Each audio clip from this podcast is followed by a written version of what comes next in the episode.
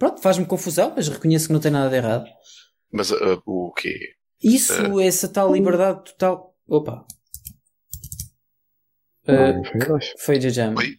Merda. Ah, Caíste ok. e voltaste. Ok. Espera. Oh shit. Então, Acho que não vais gostar deste. o que é que se passou? Espera, what the fuck? Ah, bom. Tá. Eh, o Sound Recorder está-se a queixar de que não tem espaço no disco. Hum. So, podes ter ficado sem nada. Grava, guarda esses fecheiros. Eu estou a gravar e felizmente quem tem mais breaks é o João Nuno, tu tens poucos. Eh, pois não sei se há fecheiro sequer para gravar. Então vê lá. Então vê lá. aí algum espaço agora se der, no instante. Isso é capaz de estar em RAM, não? Ah, What the fuck? Não, mas é que, e, tipo, isto Sim. ficou aqui tudo fucked up. E depois disse que estava a gravar há 56 horas e what? Hã? E agora só tenho 2 GB livre no disco? What the fuck is this shit? Ai, ai, ai. A minha vida. Tens que usar o Audacity, pá. Ah, epá, eu tenho aqui o Audacity. Posso... Não, não, mas mas primeiro só- liberta espaço.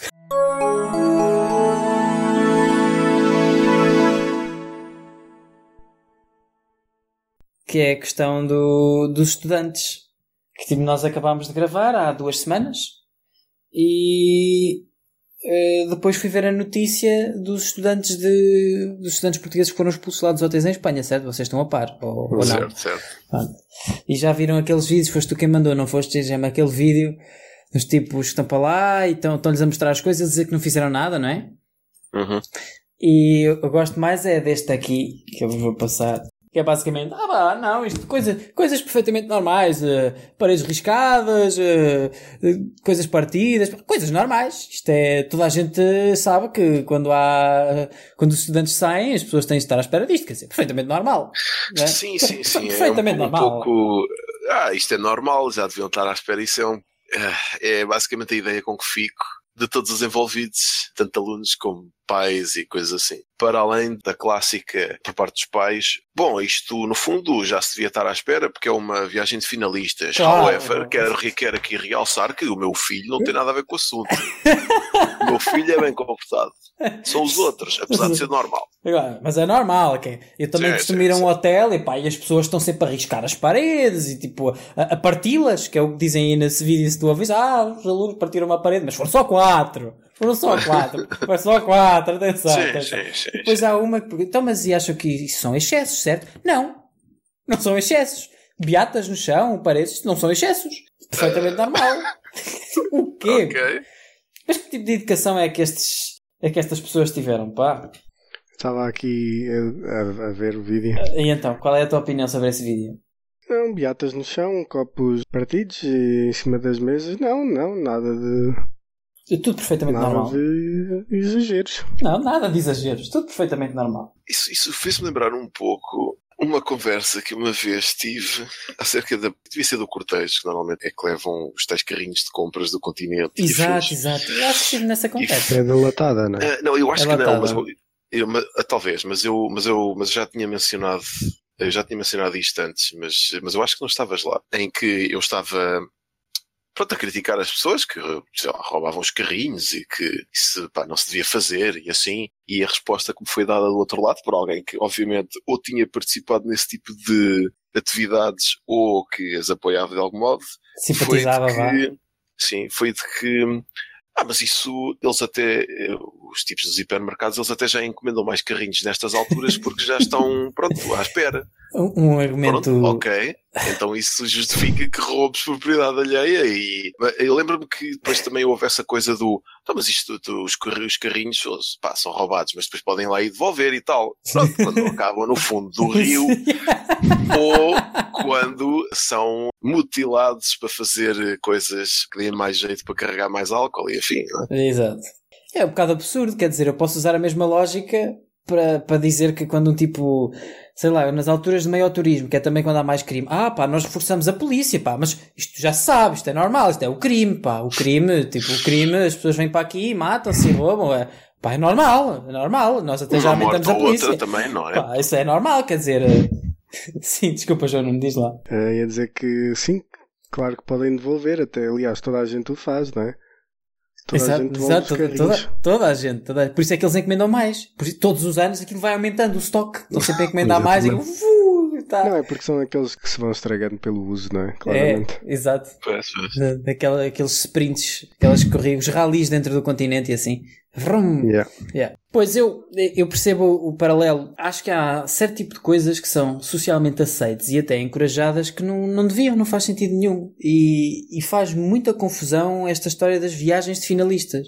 Pá, o conceito em si de viagem de finalistas já me faz alguma confusão. Eu sou capaz de o compreender no 12 ano, que acho que era o caso, não compreendo nos outros anos. Eu ouço falar de viagens finalistas para o sétimo ano, para o nono ano, quer dizer, um dia destes estamos a dar.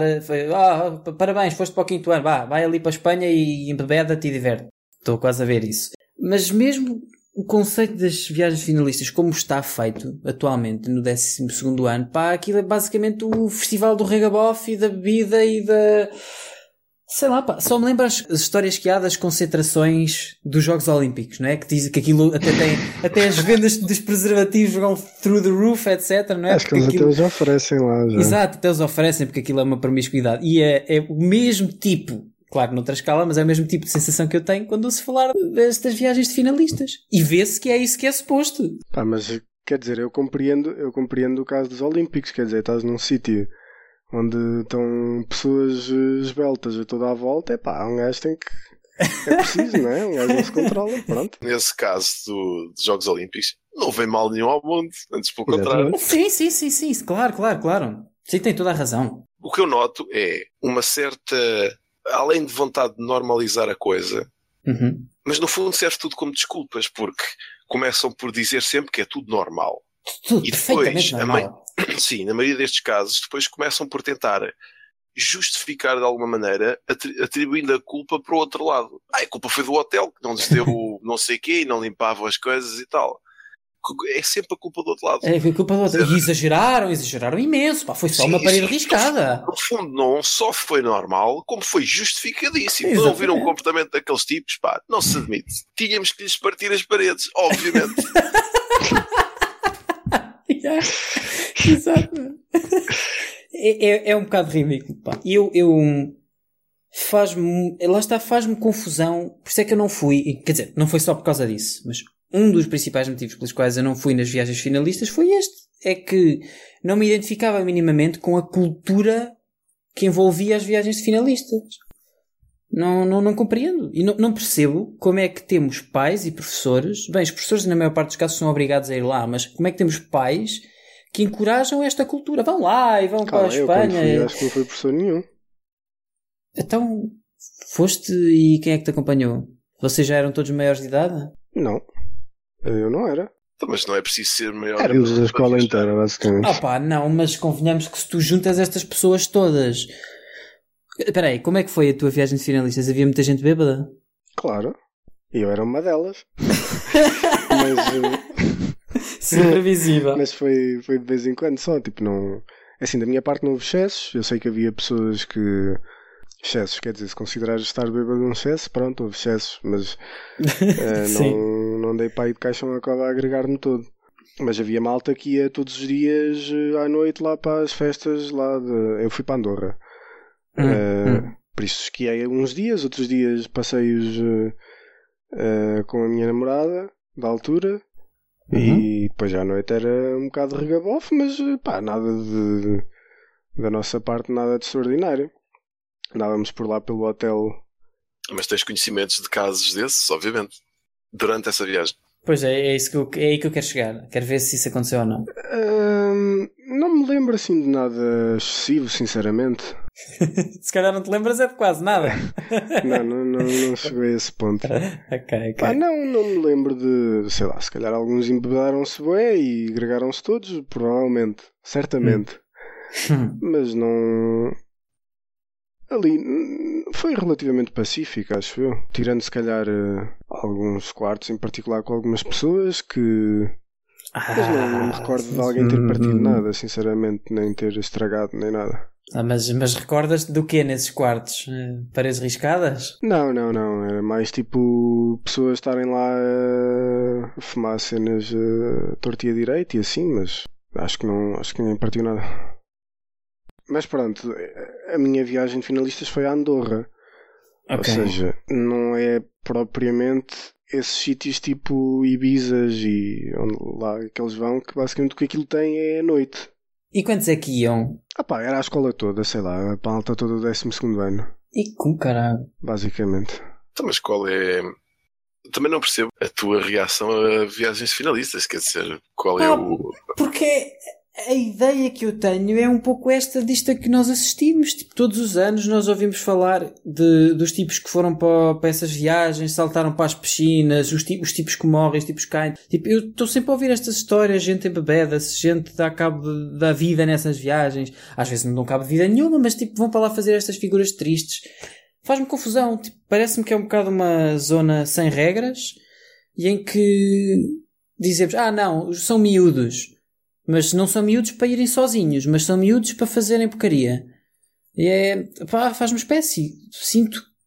A ideia com que eu fico é que se deveria dar mais atenção a essas pessoas porque acho que é uma má influência e uma má lição de vida deixá-los andar por aí sozinhos a fazer essas coisas, porque na maior parte dos casos que eu conheço, que pode ser um caso, um conjunto de pessoas muito limitado, não estavam preparados para fazer isso.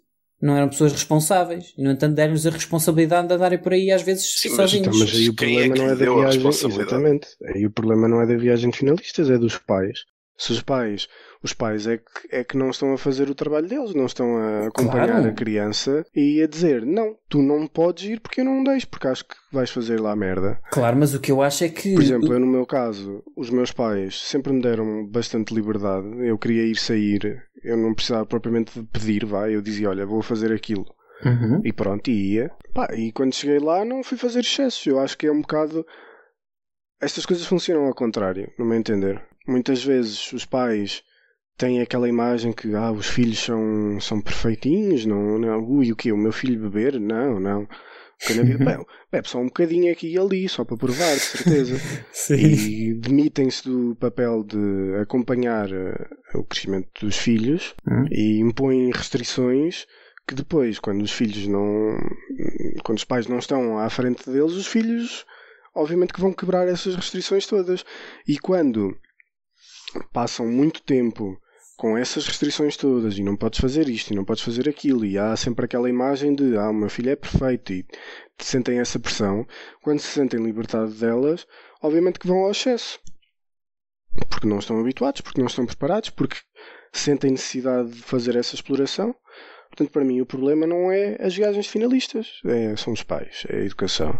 Mas não será que a forma como as viagens finalistas são encaradas na sociedade hoje em dia, de certo modo, motiva que os pais sejam mais assim? Ah, está instaurado que isto é normal, então é perfeitamente normal que o meu filho vá fazer isto. Estás a perceber? Eu, eu acho que ninguém normaliza que os filhos vão e partam cenas. Agora, toda a gente sabe claramente que os filhos vão para lá e que é o rega- regabofe. Então, se toda a gente Toda a sabe gente isso, sabe. porquê é que nós Mas, permitimos ah, que isto existe- exista? Existe o regabofe e existe excessos. Regabofe para mim não tem mal nenhum. Qual é que é o mal de um miúdo de 17 ou 18 anos ir para ali e passar uns dias a embebedar-se? Pá, para mim não tem mal nenhum, desde que não haja excessos, desde que o miúdo saiba estar dentro dos limites de- do que é aceitável, como é não beber até segregar todo, não. E mesmo aí, pronto, é ele que segrega, desde que não vá parar ao hospital. Não é a minha vida, ele é que sabe. Agora, Uhum. quando começam a partir coisas e assim, isso aí já é, já é extremo para mim. Agora, também Uhum. não acho que se deva viver numa sociedade de, de puritanos em que ninguém pode Uhum. beber nem nada e ai, não, ui, vão para ali, vão beber e vão fazer coisas que nós não permitimos. Epá, acho que isso também é contraprodutivo. Não será que um sítio onde tu basicamente tens o clima só de bebedeira e de regabof eh, faz com que certas pessoas estejam muito mais, sejam muito mais propícias a descontrolarem-se? Ou seja, se eu estiver, se eu sair, se calhar sozinho, se calhar em bebede-me e tal, ou com um grupo de amigos que eu conheço, se calhar em Portanto, bebede, mas não passo as marcas. Descreve lá isso outra vez. Um sítio que só fomenta o regabof Sim. e, e beber, portanto, todos os bares que existem no mundo. E discotecas e Não, coisas não, assim. não, não, não é tanto o sítio, é mais este é clima, um é ambiente o ambiente, permitivo, exatamente. Ou seja, aliás. eu acho que isso pode fazer com que certas pessoas passem dos limites para se tentarem integrar, porque te- para tentarem estar mais no grupo, tipo aquele tipo que não costuma beber tanto, tenta beber tanto como os outros e então acaba todo bêbado. E tu vais-me dizer, é evidente que isto é um problema dos pais, não prepararam para ter autoconfiança, não prepararam para saber É os seus limites. pais, é problema Claro. do miúdo. Claro, claro, claro. E eu concordo com isso, mas eu acho que é assim, viagens de finalistas, do ponto de vista pelo pecador. Claro. Viagens de finalista bem feitas, ok, tudo bem, com as pessoas que estivessem lá com moderação, tudo bem. O problema é que eu acho que elas são muito um veículo hoje em dia e faz-me. o que é que eu acho? Eu acho que se tu apagasses as viagens de finalistas, se calhar havia pessoas que iam tirar bom partido delas e que o que era mau, pronto, mas acho que no agregado, se calhar tu fazias mais bem do que em deixá-las continuar, estás a perceber? Porque a ideia com que eu fico é que, a mas posso estar errado, é que a maior parte das coisas que acontecem são más. A maior parte das viagens tem este, estes excessos. Mas porquê é que esses excessos são assim tão negativos? Ou seja, obviamente que a partir do momento em que partem coisas e pessoas morrem, pá, obviamente. Mas isso acontece todos os anos, na queima, por exemplo. E eu, eu tenho exatamente o mesmo tipo de argumento para a queima, Pronto. como tu sabes. Eu não quero normalizar isso, entenda-se. Acho que isso é mau, não se deve fazer, deve-se punir as pessoas que fazem isso, obviamente. Uhum. Agora, não acho que pelo facto de haver um em que 20 mil pessoas que vão para lá, ou mais, nem sei, 100 mil, já nem sei quantas é que eram, mas é uma carrada enorme de crianças que vão para lá, Uhum. jovens adultos, aliás, que, epá, há um. Se calhar metade deles embebedam-se todos e agregam-se todos. Porquê que isso é assim tão negativo? Isso Porquê em si isso é não é. mau? Isso em si não é, mas isso para mim não está tanto na categoria dos excessos. Para mim o que está são esses Ok, exemplos, então os tipos que ficam, os tipos que ficam no- em coma, os tipos que, que, que andam para lá e engravidam algumas pessoas, também já ouvi casos desses, Mas os isso- tipos que, que dão isso- cabo da cabeça, os tipos que vão para as piscinas, os tipos que estragam os hotéis.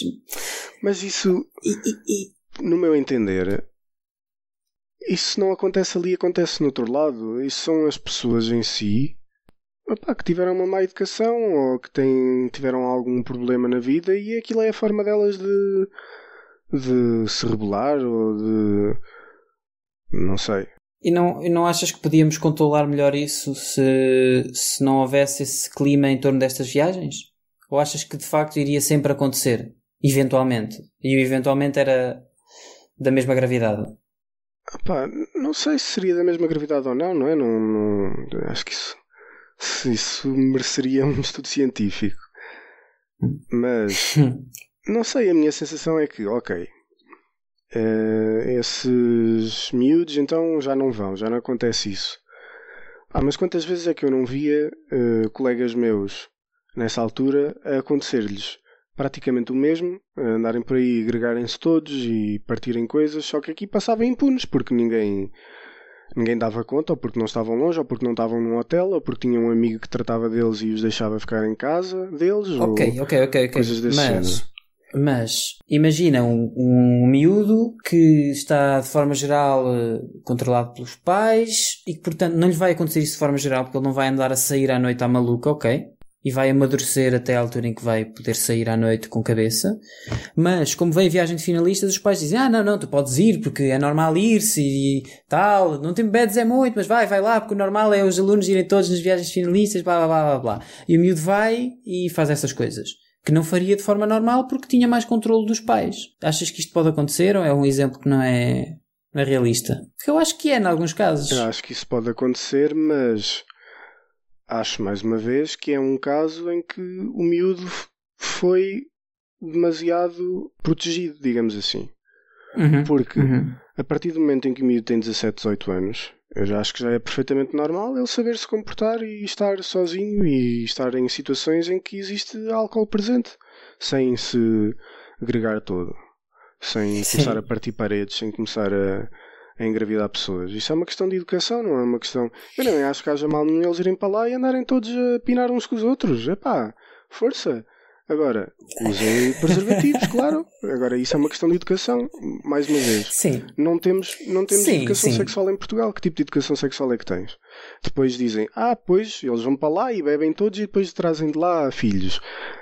Olha, puderem, Sim. educas, olha que merda. Estás para aí a dizer isso como se eh, o conhecimento caísse do, do céu. Sim, sim. Eu, Não eu, se pode ter, eu não se pode ter isso. educação sexual porque, ui, não, o meu filho é muito purinho. Ele, os filhos dele vão nascer por eh, obra divina. Vai ser virgem até ao final do mundo. Não, não, tu praticas é abstinência. Quando te casares, quando te casares, vês maminhas pela primeira vez. Epá, tenham dó de mim, toda a gente sabe. Toda a gente passou pelo mesmo. Toda a gente sabe como é que são as coisas. Hum. Não se dar educação sexual é uma estupidez completa. E depois acontecem isso e dizem: Ah, são as viagens finalistas. Não, não são as viagens finalistas. Isso é falta de educação, pronto. Ok, e- ok, e se as viagens finalistas foram, fossem no nono ano? Não, se fosse este mesmo. É que este clima existe também no nono ano. Eu, eu vi exatamente o mesmo tipo de coisas para o nono ano. Que aí às parva e acho que Ah. as crianças não têm maturidade para isso. Eu também acho. Acho perfeitamente isso. Isso que tu disseste, 17, 18 anos, sim, concordo. É uma boa idade. É uma idade em que as pessoas já não devem estar propriamente sob rédeas muito pesadas dos pais. Devem começar a ter a sua independência. Até lá, não acho. Acho que devem estar eh, bastante controlados, porque ainda não têm maturidade. Mesmo muitas pessoas aos 18 ainda não a têm. É um facto. Claro que não. Mas até Mas é lá, diferente. definitivamente, que não, não devem andar para aí a sair à noite, como eu vejo muita gente, muitas vezes. Pá, eu a partir dos 15, 16 anos. 15, 16 anos para mim é muito cedo. Não, eu acho que 16 anos é. Eu acho que é muito raro encontrares alguém já com boa maturidade aí. Sim, mas a a questão é. Eu não acho que com essa idade devam poder ir para viagens de finalistas. Sim, não. Mas acho que não há problema nenhum em sair. Agora não é os pais dizerem, olha, vais sair e vá, tchau. Eh, Sim, quando, claro, Quando claro. for para ir, ou vem táxi para casa, ou quando quiseres ir para casa. Sim, sim, liga, ou o que sim, quer que seja. sim. Não, Sim, sim, sim, as exato. coisas Não, têm não. que ser progressivas, não é? Eu Exatamente. quando comecei a sair, não ficava até às 6 da manhã, ou 4 da manhã, ou quer que seja, saía e ficava até à 1, até às 2, pronto. Sim, tinhas As as coisas coisas pré-acordadas normalmente, exatamente. Exatamente, as Exatamente. coisas eram, ok, eu quero ir fazer isto. Está bem, vais, mas ficas até àquela hora. Ok, pronto. Eu sabia Claro. que àquela hora tinha que voltar e que se me embedasse todo ia levar-me as orelhas, porque a essa hora estaria, estariam os meus pais comigo. Pronto. Claro. Claro. Portanto, é uma questão de uma pessoa ir tendo contacto com as coisas de uma forma regrada e vai-se progressivamente retirando essas regras, dando-se mais liberdade, porque se assume que à medida que as pessoas vão tendo experiência nessas situações, vão sabendo lidar com elas melhor. E acho que só assim é que se chega lá, não é, não é proibindo tudo e depois de repente aos 17 e 18, vá, agora podes. Porque aí Sim, sim, sim. aí vai correr mal. Claro, claro, concordo. E a tua opinião, Jejam? Fiquei sem perceber totalmente qual ela é. Epá, realmente, viagens de finalistas vá abaixo de décimo segundo, coisas desse género, aí acho um pouco menos produtivo, vamos dizer. Uhum. De resto, acho que são coisas. As, as viagens em si, ou o conceito de viagens de finalista é uma coisa normal. Quer dizer, no fundo, poderia-se fazer mais como quando há uh, derbys de futebol e que são jogos de risco e coisas assim, porque Uhum. é assim, não querendo ir para o lado do normalizar a coisa, é normal que haja excessos, que hajam excessos, porque estás a falar de putos que vão para um sítio longe, sem supervisão parental dos encarregados de educação, então é normal que esses excessos aconteçam com maior frequência. Também poderias, lá está, ter maior segurança, vá, mas é claro que isso também não vai resolver tudo e, e Pode e reprimir até. Talvez, mas depende, depende muito do, no fundo da educação, quer dizer, mas, mas por exemplo, o, o que te causa mais, mais espécie a ti é o facto de estares a permitir a gente muito jovem vá ter a rédea solta para fazer o que lhes apetece, ou é, é a parte É- do causar estragos a terceiros, ou É um que, é- pouco que é que te... É um pouco tudo, mas confesso que me faz alguma confusão. Porque é um pouco isso que tu disseste agora. Eu tenho a ideia de que há um certo controlo e que de repente é. Abrem os portões e vão todos aqui para o corral. Uhul! Estão a ver a cena, a cena no Pinóquio que são os, os a cena no Pinóquio em que eles estão todos lá na, na terra das não, não me lembro de qual é que é a terra mas os gajos andam lá todos a jogar snooker todos a fumar e tudo não sei o que é um é um regabof mesmo dá a ideia de que é um, um, um salto muito rápido de repente é, está tudo são todos livres uhul, vão todos pinar pão pão pão pão pão a ideia que eu tenho é que não há uma transição e o normal é que não haja transição lembra-me um pouco aquela história do bem Tu hoje vais perder a virgindade. Eu comprei ali uma prostituta, pá, portanto tu hoje é, vais ali, zão, já está, pronto. Problema resolvido. You're a man now. Go on, é assim, live your life. Eu até consigo compreender isso do ponto de vista de turmas do nono e etc. Uhum. Mas não diria propriamente que seja uma transição assim tão brusca para o pessoal do décimo segundo. Sim, eu concordo. Acho que a generalidade uhum. das pessoas já tem contacto com álcool. Eu, eu era uma pessoa que sempre testei discotecas, não ia. Quando ia, pá, fartava-me profundamente daquilo. Uhum. Aí não, não saía assim muito. Portanto, era onde eu queria chegar. E já tinha tido contacto com isso. Aliás, já tinha ido a um festival uh, sozinho, penso eu, também, uh, com, com os meus amigos. Uh, já tinha apanhado bebedeiras. Pronto, sei lá, não. Nada de, de extraordinário. Nunca me Acho que, lá está, acho que é uma questão de as coisas irem. As crianças têm que ir sendo apresentadas a esses ambientes com calma. Gradualmente. E se assim for, acho que não há problema. Uhum. Sim, porque quer dizer, conheces alguém que no, no 12 ou até lá não saísse à noite ou não fizesse algo de género. Quer dizer, Sim. Obviamente há as pessoas mais retraídas, etc. Conheço, e... e eu próprio saía muito pouco, mesmo muito pouco, e a maior parte das pessoas com quem eu me dava também saíam bastante pouco, eram pessoas muito mais reservadas, e também conhecia quem saísse mais. Eu posso dizer, a minha turma nem sequer participou em viagem nenhuma de finalistas, falou-se um pouco, mas não, não se fez nada. Havia lá quem, quem fosse de sair bastante, sim, mas a maior parte das pessoas não mas de outras turmas e de pessoal de, das minhas turmas de anos anteriores. Ah pá, fogo.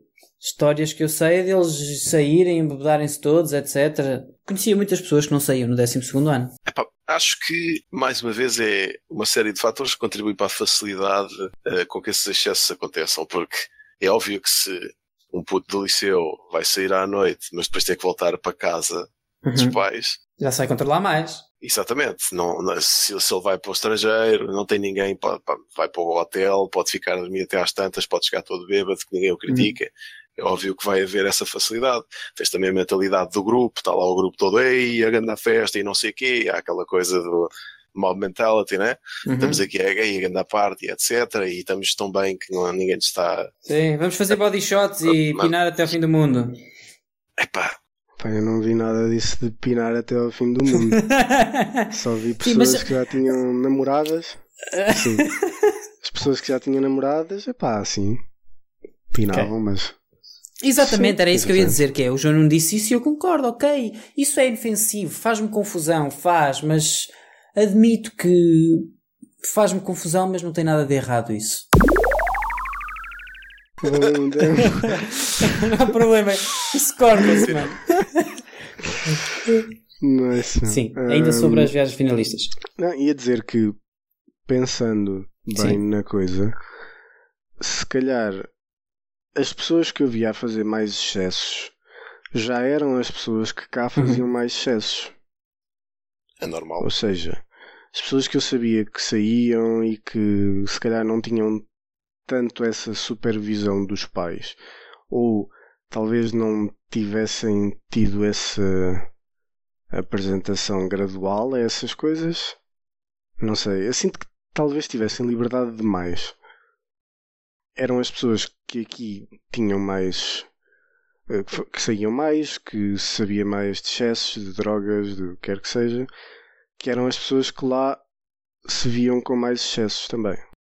Eu acho que podemos, no fundo, resumir a minha opinião ao seguinte, que é eu não gosto de ver essas pessoas, não gosto, não é tanto de ver essas pessoas, é não gosto de assistir a essa falta de educação que têm, já discutimos isto da, da última vez, que eu fico frustrado a ver certos tipos de parenting, e associo de tal modo as viagens finalistas a essas pessoas, porque são o que se destaca, não é? Pelos excessos, que desgosto de viagens de finalistas.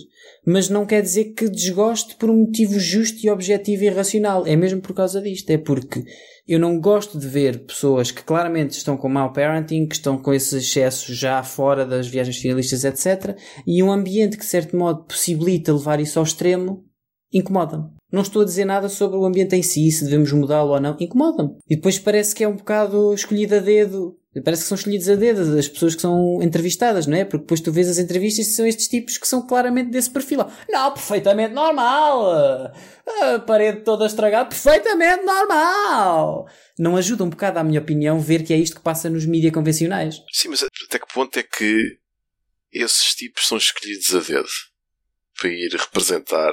Se calhar é selection bias mesmo, ou seja, os tipos que têm mais à vontade para se ir expor numa situação tão vergonhosa para o país como é esta, são os tipos okay. que já têm confiança suficiente para fazer porcaria. Sim, sim, os que provavelmente também não fizeram nada, também não se vão dar ao trabalho de então vou dar a cara eu agora por isto, quer dizer, Exatamente, não tem nada a ver com o assunto, ok. Se calhar é mesmo isso, é um selection bias. Não, não, não, vou-vos postar aqui uma coisa, vão, lê-la. Isto é muito curto, está em inglês. Vamos ver se acham que isto é. tem alguma coisa interessante. Ou talvez não. O texto está nas show notes. Podem achar que isso não tem nada interessante. Atenção, é uma pergunta genuína. O que é que queres dizer com talk? Talking. Uh... É eh, qualquer forma de interação social em que comunicas com ou sem a voz, certo? Acho que naquele contexto era assim, era isso, sim. Conversar. Conversar, sim. Sim, claro.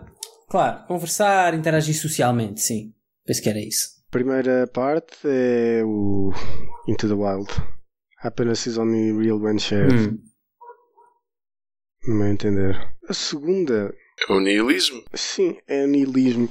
Não sei se concordo propriamente. Hum.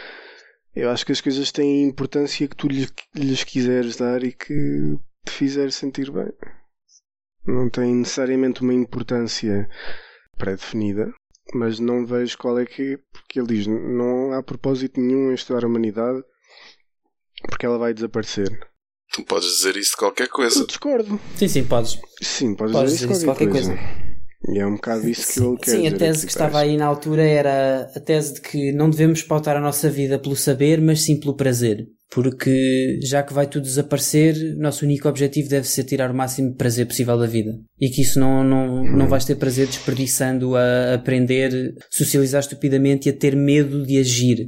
Ter medo, ah, o que é que eu vou fazer? Será que vão pensar? Será que ela vai aceitar o meu convite? Será que não vai? Etc. Mas tens é. quando aceita é o não se preocupar com nada, não se preocupar demasiadamente com as consequências das coisas.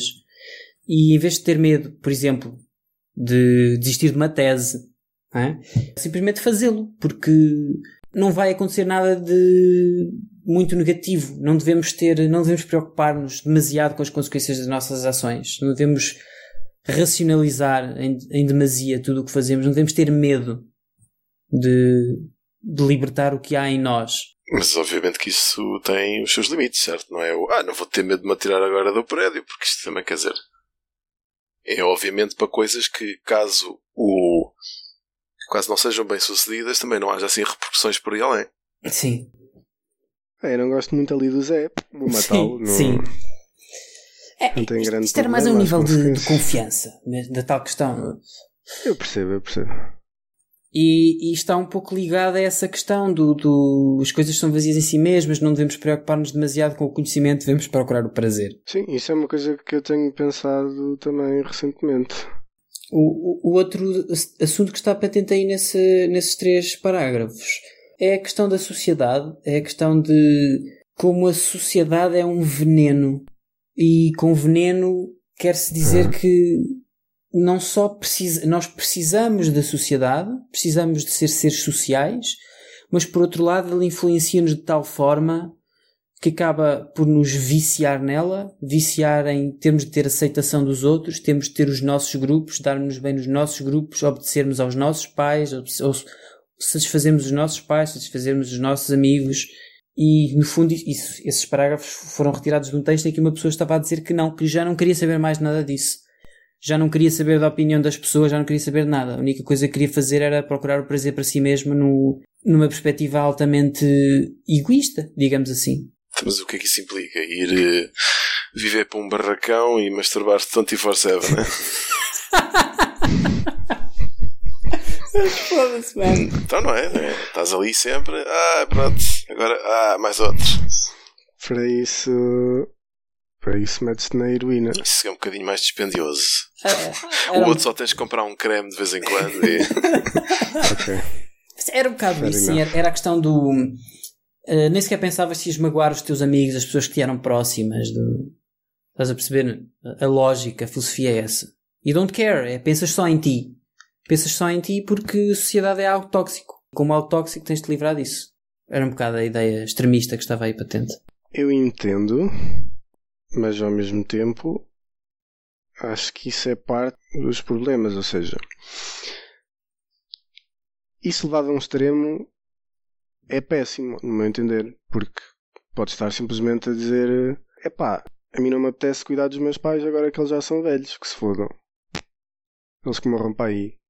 Quero é ir ali beber um vinho verde e ir E às por- putas. Porquê é que tu cuidarias dos teus pais? Não estou não estou a dizer que terias que cuidar, mas parece-me justo que tendo eles cuidado de ti quando és novo, que o faças tu quando eles são velhos e precisam. É, toma lá, dá cá. Quando eles precisam, ponto final. Não é preciso serem velhos, não é? Sim, sim, sim, sim. Certo? Então, Claro, e se claro não que sim, tivessem claro cuidado assim tanto de ti, mas simplesmente fossem teus pais? Não, se calhar não te deram melhor educação, se calhar não, não te trataram muito bem, eh, mantens a mesma opinião? É que disseste isso de uma forma quase tão analítica que é Não. toma lá, dá cá, quando eu acho que há- muitas pessoas não, não, não funcionam assim. Não, funcionam de forma muito cá- mais sentimental. O toma lá, dá cá, claro, mas é um toma lá, dá cá sentimental. É a questão de se tu achas que os teus pais foram péssimos para ti e te, te causaram problemas e te trataram mal, Uhum. tu não tens obrigação nenhuma em tratá-los bem. Tu achas que há uma obrigação aqui? não é necessariamente uma obrigação, mas é questão de se os teus pais te, tra- te trataram bem como criança, te deram muita. deram-te uma boa educação, fizeram-te sentir amado, etc. À partida tu vais gostar deles, certo? Uhum. Vais ter muito carinho por eles. Uhum. Tendo carinho por eles, é só normal que quando eles estejam numa situação de necessidade, seja gratificante para ti também cuidar deles, Uhum. certo? Ou pelo menos que seja que te faça sentir mal não cuidar deles, porque não gostas de ver o sofrimento deles, não os queres deixar eh, sofrer. Tem a ver com retribuição. E no fundo nem tem que nem tens que ter tido uma boa educação, etc. Basta que tu, tu consigas reconhecer que eles tentaram. ah, eles tentaram Tentaram ser melhor. Sim, mesmo que não tenha conseguido. Há sempre essa coisa do tentar eh, que os próximos com a tua descendência estejam em melhores condições ou tenham melhores condições do que tiveram inicialmente. Uhum. Se houvesse a tentativa, apesar de não ter corrido bem, porque não? Tentar retribuir o esforço. Certo. Eu eh, acho que o que vocês dizem faz todo sentido, mas acho que é algo mais forte. Eu acho que não é tanto o tentar, porque é mesmo uma, uma coisa que é muito difícil de explicar, que é uma ligação efetiva que tu tens. Porque até podes dizer que há, há pais, por exemplo, que tentaram, mas se calhar são mesmo muito maus e se calhar até te marcaram e estragaram a vida, nu- fazendo isso tudo acidentalmente. E eu consigo perceber os dois lados, ou seja, eu consigo perceber o lado de alguém que vai apoiar esses pais, porque afinal tentaram, e consigo perceber o lado de alguém que está demasiado ressentido porque ficou traumatizado na sua vida e não quer ligar-se mais àquelas pessoas. E acho que tem tudo a ver com o tipo de ligação afetiva que tu crias com, com os teus pais. Essa, essa ligação também vai depender do tipo de influência ou barra tempo que despendeste com eles ao crescer. Porque, obviamente, uma pessoa que, sei lá, mete o filho para a adoção quando é muito jovem, porque acha que, mesmo que esteja, pronto, é, é o melhor, eu não tenho meios para tratar dele, etc. Isto vai ser a melhor decisão para o futuro da criança. Tu, Uhum. enquanto essa criança, depois vais para um casal de pais afetivos e cresces o resto da tua vida com eles. É óbvio que não vais ter a mesma ligação com essa outra pessoa do que com os pais adotivos, porque, quer dizer, para ti, mesmo que leves Claro. isso a bem, do pronto, tentou, tentou que eu tivesse uma vida melhor, é, é quase como um estranho. É, no fundo, tem a ver, é, é como eu com os, os meus avós do lado eh, paterno, porque um já tinha morrido, e agora acho, acho que espero não estar a dizer besteiras, mas acho que é isto. Um já tinha morrido quando eu nasci e o outro morreu quando eu ainda era tão novo que não me lembro basicamente nada. E pronto, ok. Reconheço-os como parte da história da família, vá, mas não posso dizer que sinta falta deles, porque nunca interagi com eles, nunca seria o mesmo caso num pai afetivo, quer dizer, um pai afetivo, um pai eh, biológico que, Adotivo. Adotivo, adotivo. que- É, depois sim, que me sim, doou, vá. sim. Portanto, quer dizer, é isso, isso, tem- é- é- isso, isso é tudo parte do. Mesmo assim, são coisas biológicas, quer dizer, mesmo nos animais, alguns, não todos, mas a coisa de ficares a proteger o núcleo familiar, ou da mesma maneira podes dizer que Uhum. essas coisas biológicas te impedem, ou na maior parte dos casos, te impedem de ter. Não é o complexo de Édipo. Há um- uma coisa qualquer que entre siblings não há aquela coisa sexual, mesmo que sejam de sexos opostos ou whatever. É tipo, rejeitas automaticamente como parceiro se fores criado como irmão. sim, sim, vá. sim, sim. Isso. Sim. Uhum. Eu diria que isso.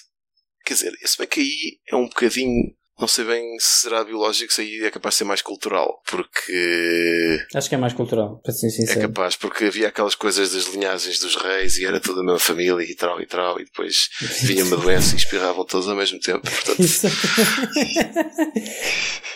e eu estou para aqui a falar, já nem sei onde é que eu ia com isto, nem de onde é que comecei. Mas É. É. Também não sei. Porque é que sentimos, que acho que é um sentimento de forma geral todos temos, porque é que sentimos que devemos algo aos nossos pais? Mas tu também só estás a dizer isso porque não fazes parte daqueles que se acharam injustiçados ou que não ou que rejeitam os teus pais. Só podes dizer que sentes isso porque os teus pais te trataram bem e porque tens carinho por eles, etc. No fundo, estás a dar parte da tua resposta à pergunta com isso. Estás a dizer que sentimos isso Sim. porque nos apoiaram, etc. Não é? Sim. Ou pessoas que foram criadas pelos avós ou pelos tios, etc. É a mesma coisa. Acho que não tem a ver com o laço biológico nesse caso. E a tua opinião, João Nuno? Uh, não sei muito bem, sinceramente. Acho que, quer dizer, eu acho que sim, que tem a ver com esse. Tem a ver com o laço afetivo. Se tu sentes que houve um esforço bem sucedido da parte dos teus pais e essa mostra de carinho, de afeto, de te darem o melhor possível, acho que tu vais sentir que lhes deves muito, porque sentes que foram pessoas que te moldaram para melhor, certo? Da mesma forma que tu podes dizer isso que deves a um, a um amigo que conheces desde a infância, por exemplo, e que, foi, que sempre foi uma, uma boa influência para ti. Por outro lado, se tu sentes que tens imensos complexos e problemas que derivam do teu ambiente familiar, podes, de certa forma, nem sentir essa, essa obrigação, mas um certo ressentimento. Certo? Certo? E sentes-te injustiçado e sentes que não, por exemplo, que não, que não deves nada, que não queres estar, que sentes que, que existe uma certa obrigação social da parte deles para estares presente e para fazer certas coisas e tu não queres estar. E, e até possivelmente as pessoas ficarem incomodadas e socialmente isso é mal visto quando os filhos não querem estar com os pais. Há sempre um bocado essa, essa tal questão de ah, eles deram, eles deram, eles deram-te a vida, deram-te tudo. Mas por outro lado, eu não pedi para nascer também, não é? Sim, isso, Nem eu nem ninguém. isso é um, Portanto, um pouco como aquele argumento que às vezes as pessoas mais idosas dizem do ai, venham-nos visitar, nunca ninguém nos vem visitar, precisamos que nos venham visitar. E eu compreendo Uhum. porque dizerem isso, mas às vezes sinto como se estivessem a pedir isso quase sem o direito de o fazer. Ou seja, eu percebo porque é que o dizem. Eu percebo, ok, pessoas que já estão mais velhas, pessoas que já não vão estar aqui para sempre, mas eu também tenho a minha vida e porque é que eu devo dar uma parte significativa da minha vida de hoje, quando estou a chegar ao meu auge, para as outras pessoas só porque participaram na minha árvore de família? Neste caso que eu estava a falar, que não é tanto os pais, é o caso das pessoas idosas, avós, que quem se calhar até nem estiveste tanto. Mas porquê, porquê restringir isso a pessoas mais idosas? Não pode ser pessoas da tua idade que não vais visitar? Por exemplo, mas, por exemplo, se bem que aí, aí entra já noutro domínio de argumentação de. Mas, mas sim, também se pode mas dizer. Mas qual é a isso. diferença? Uns supostamente vão estar vivos mais tempo que os outros. A diferença é que muitas vezes, quando eu ouço esse, esse discurso vindo de pessoas mais idosas, eles estão a falar para os netos ou para os bisnetos ou assim uma coisa estão a dizer-lhes aquilo no fundo, quase que a tentar dizer-lhes: Ah, somos os avós, tens de nos visitar, então se não nos visitares, quem nos visitará? Estás a perceber? Está, há aqui uma carga muito maior de, do laço familiar e da proximidade do, do fim da vida também. Enquanto que entre amigos, epá, entre amigos é aquela coisa clássica do pá, se tu não me vais visitar, eu acho que não queres saber de mim, man. Pronto, não é? É, é diferente, mas não é como se a minha vida dependesse da tua visita, right? Ok. Sim, mas de certa forma é um pouco, no caso dos avós, a questão de se calhar quando já são mais idosos, voltando à questão dos idosos, os amigos foram morrendo, infelizmente, ou a vida acabou por afastá-los dos, dos seus amigos, ou os amigos já estão incapacitados por algum motivo. Portanto, a vida deles já não é propriamente socialmente ativa, digamos. Uhum. E as únicas pessoas que eles acabam por ter é, é a família. Pois, os laços mais próximos. Exatamente. E portanto, por aí é que eu percebo que eles sintam isso. Enquanto que, se tu dás o exemplo de um amigo, claro que se tu não vais visitar um amigo é porque não queres saber dele. Pronto. Ok, mas tu percebes que sintam. Eu também percebo que sintam. A pergunta que eu te faço é se tu achas que as pessoas devem sacrificar o dia de hoje para estar com essas pessoas mais idosas na quantidade, na frequência que eles pedem que é basicamente todos os dias, ou não. Ui, também estamos a falar de quem? Todos os dias. ou, ou, pronto, ou semana a semana vai lá uma pessoa, pedem-se que vai de semana a semana, mas se calhar semana a semana não dá, e depois a sociedade, de certo modo, quase que te culpabiliza. Então, não foste ver os teus pais ou os teus avós? Que tipo de filho, ou de neto, ou de bisneto és tu? Isto também eu é uma escolha que, que tu fazes. Mas eu não acho que a sociedade claro. tenha alguma coisa a ver com isto. A típica, não, a típica velha da janela da aldeia que está sempre a comentar. Eu quero é que ela vá lá no cu. Mas isto acontece, já assisti a isto várias vezes. Este tipo de pressão social é muito incomodativa. Sim, ela existe, claro que sim, existe um bocado essa obrigação. E eu digo mais uma vez: eu não pedi a ninguém propriamente que tratassem de mim quando era pequeno, que Obviamente que eu agradeço, não é? Mas eu não pedi para nascer, não pedi para estar inserido na família que estou. Portanto, eu percebo também isso que tu dizes, de eu não tenho que ter essa obrigação com ninguém. E, e trazendo de volta para a questão dos pais, há muito aquela questão, como nós muitas vezes discutimos, de tens de percorrer este rumo que nós, de certo modo, informalmente, mas na verdade quase formalmente, traçamos para ti uhum. não é? O, o, curso, a namorada, o, os filhos, netos no caso, uh, esse tipo de coisa. E eu sinto que é muito difícil, uma pessoa sente-se muito, sente um conflito muito grande em dizer que não a estas coisas. Em, em, em virar-se para o pai e dizer não, olha, eu não vou, eu não vou fazer este curso que tu queres, eu não vou, não vou ficar nesta cidade onde tu queres que eu fique, eu não vou, olha, não vou ter filhos. E acho que isto é um assunto que é muito complicado lidar com ele. Não sei pelo menos como é que é com vocês. Eu. Sim, eu percebo o que tu queres dizer. Eu também sinto isso por vezes. Em particular, às vezes, porque acho que existe, como tu dizes, essa, um pouco essa obrigação que mesmo pais, avós, familiares, etc., impõem de certa forma, e se tu não apareces, queixam-se disso e dizem: Ah, não queres saber de nós, não apareces. Mas ao mesmo tempo, se calhar, quando tu estás, eles não fazem o esforço certo para se relacionar contigo de forma a tu quereres voltar a estar. Nunca tinha pensado nisso, mas that's a good certo? point. Porquê? Porque acho que como existe um bocado essa questão de são meus filhos ou são meus netos, têm a obrigação de me vir visitar, então se calhar desligam-se um bocado da necessidade de manter bem a relação. Hum. Mas também não será unilateral, não é? Claro que não, claro que não é unilateral. Claro que é para os dois lados.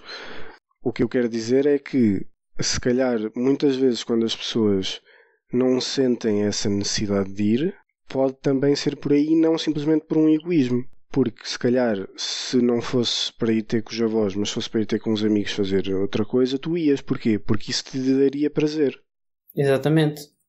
Sim, E, exatamente. portanto, se calhar a questão é o tipo de relação que existe entre ti e os familiares não é prazerosa. Não é tão prazeroso. Não é tão. E chega a uma altura na balança em que se calhar tu sentes que já não valerá tanto a pena. Em que Sim. tu precisas de focar mais em ti ou no- nos teus amigos ou whatever. Atenção, eu estou a dizer isto, não é, não é, não é uma questão que me aflige atualmente. Felizmente considero-me sobretudo neste aspecto em relação aos meus pais. Não é, não é nada que me, que me afete, não, não tenho esse tipo de pressões, não tenho esse tipo de problemas. Mas confesso que às vezes, sim, no, no canto mais profundo da minha mente, surge um pouco essa questão do bem. Se calhar houve ali um- uma altura em que eu podia ter decidido fazer outra coisa, mas eu sei que não fiz porque eu queria agradar aos meus pais. Não é tanto uma questão de obrigação, mas é mais o agradar. Eu não sinto tanto a questão do. Eu acho que a questão da obrigação é-nos imposta pela sociedade. Eu acho que ela não está lá biologicamente. Ou se está, está numa fase muito mais tardia da vida. Eu acho que biologicamente está muito mais presente o instinto maternal e paternal. Sim. Pelas razões óbvias, Sim, não é? sim, sim, sim. Se não existisse, a espécie morria porque nascia o filho, ninguém tratava dele, pronto, morria ali. Yeah. Enquanto que o oposto não é verdade. Mas também Exatamente. tens a, a coisa do grupo. Mas isso, lá está o que eu quero dizer, é que Tens isso a não é grupo, biológico. exatamente. eu não acho que isso seja biológico. Eu acho que isso é. Eu acho que há aqui dois fatores. Um é o lado afetivo, é o lado do valorizar o outro. Ou seja, eu respeito muito a opinião dos meus pais, eu quero deixar os meus pais contentes porque são as, as pessoas mais importantes para mim, por exemplo, são pessoas de alto significado para mim, eu, eu quero a aprovação deles. Isto é um- uma componente muito importante nas nossas decisões, acho. Não é porque eu sinto a obrigação de, de os agradar. É, é- eu sinto-a, mas não é, não é biológica. Eu sinto-a porque eu, eu, eu preciso de agradar as pessoas à minha volta e elas são as pessoas mais importantes, se calhar. E depois há a tal questão da so- sociedade, que é Mas são os mais importantes porque as pessoas te conhecem há mais tempo. são as pessoas que, com quem tu tens um laço, em princípio, se tudo correr bem, serão as pessoas com, tu- com quem tu tens um laço afetivo durante a primeira parte da tua vida, digamos assim, o laço mais forte. São as pessoas que te ensinaram quase tudo, que estiveram contigo, que te ajudaram a crescer, com quem tu falaste sobre quase tudo. É claro que se tu. Há muitas pessoas que têm aquele melhor amigo que os acompanhou desde sempre. Com certeza também têm uma grande relação de afetividade com eles. Com esse amigo. Claro. Mas, por exemplo, eu não tenho isso. Eu tenho muito poucas pessoas que conheço do meu passado com quem ainda falo. E o mais próximo que tive de um melhor amigo eh, durou uns 13 anos. 13? Sim. Já não é mau. Ah, sim, mas durou até aos meus 13, digamos assim. Portanto, não conta bem. Enquanto eu ainda não falava, não conta bem e tal. Mas depois it kind of faded away. Portanto, eu acho que há esta componente afetiva. Mas eu também acho que isso é relativamente normal e comum. Porquê? Porque Sim, sim, quando sim. as pessoas estão, são novas, nós em criança somos um bocado amorfos, por assim dizer, não é? Eh, As crianças gostam todas um bocado do mesmo e pronto. A partir do momento em que tu falas com uma criança e ela te responde, pronto, é teu amigo. Sim. Existe um bocado isso no início, pelo menos quando és muito novo. Sim, acho que sim, acho. Não tinha pensado bem nisso, mas é verdade. E portanto, a certa altura, tu começas a crescer, começas a formar a tua identidade que pode ser bastante dispar da, da pessoa que era tua, tua grande amigo. E se estás a ir dar um bocado aquele poema que eu lá postei, que é. É possível. Eu posso-te ler se quiseres, que vais ver que é a mesma coisa. Eu, eu li, mas já não me recordo.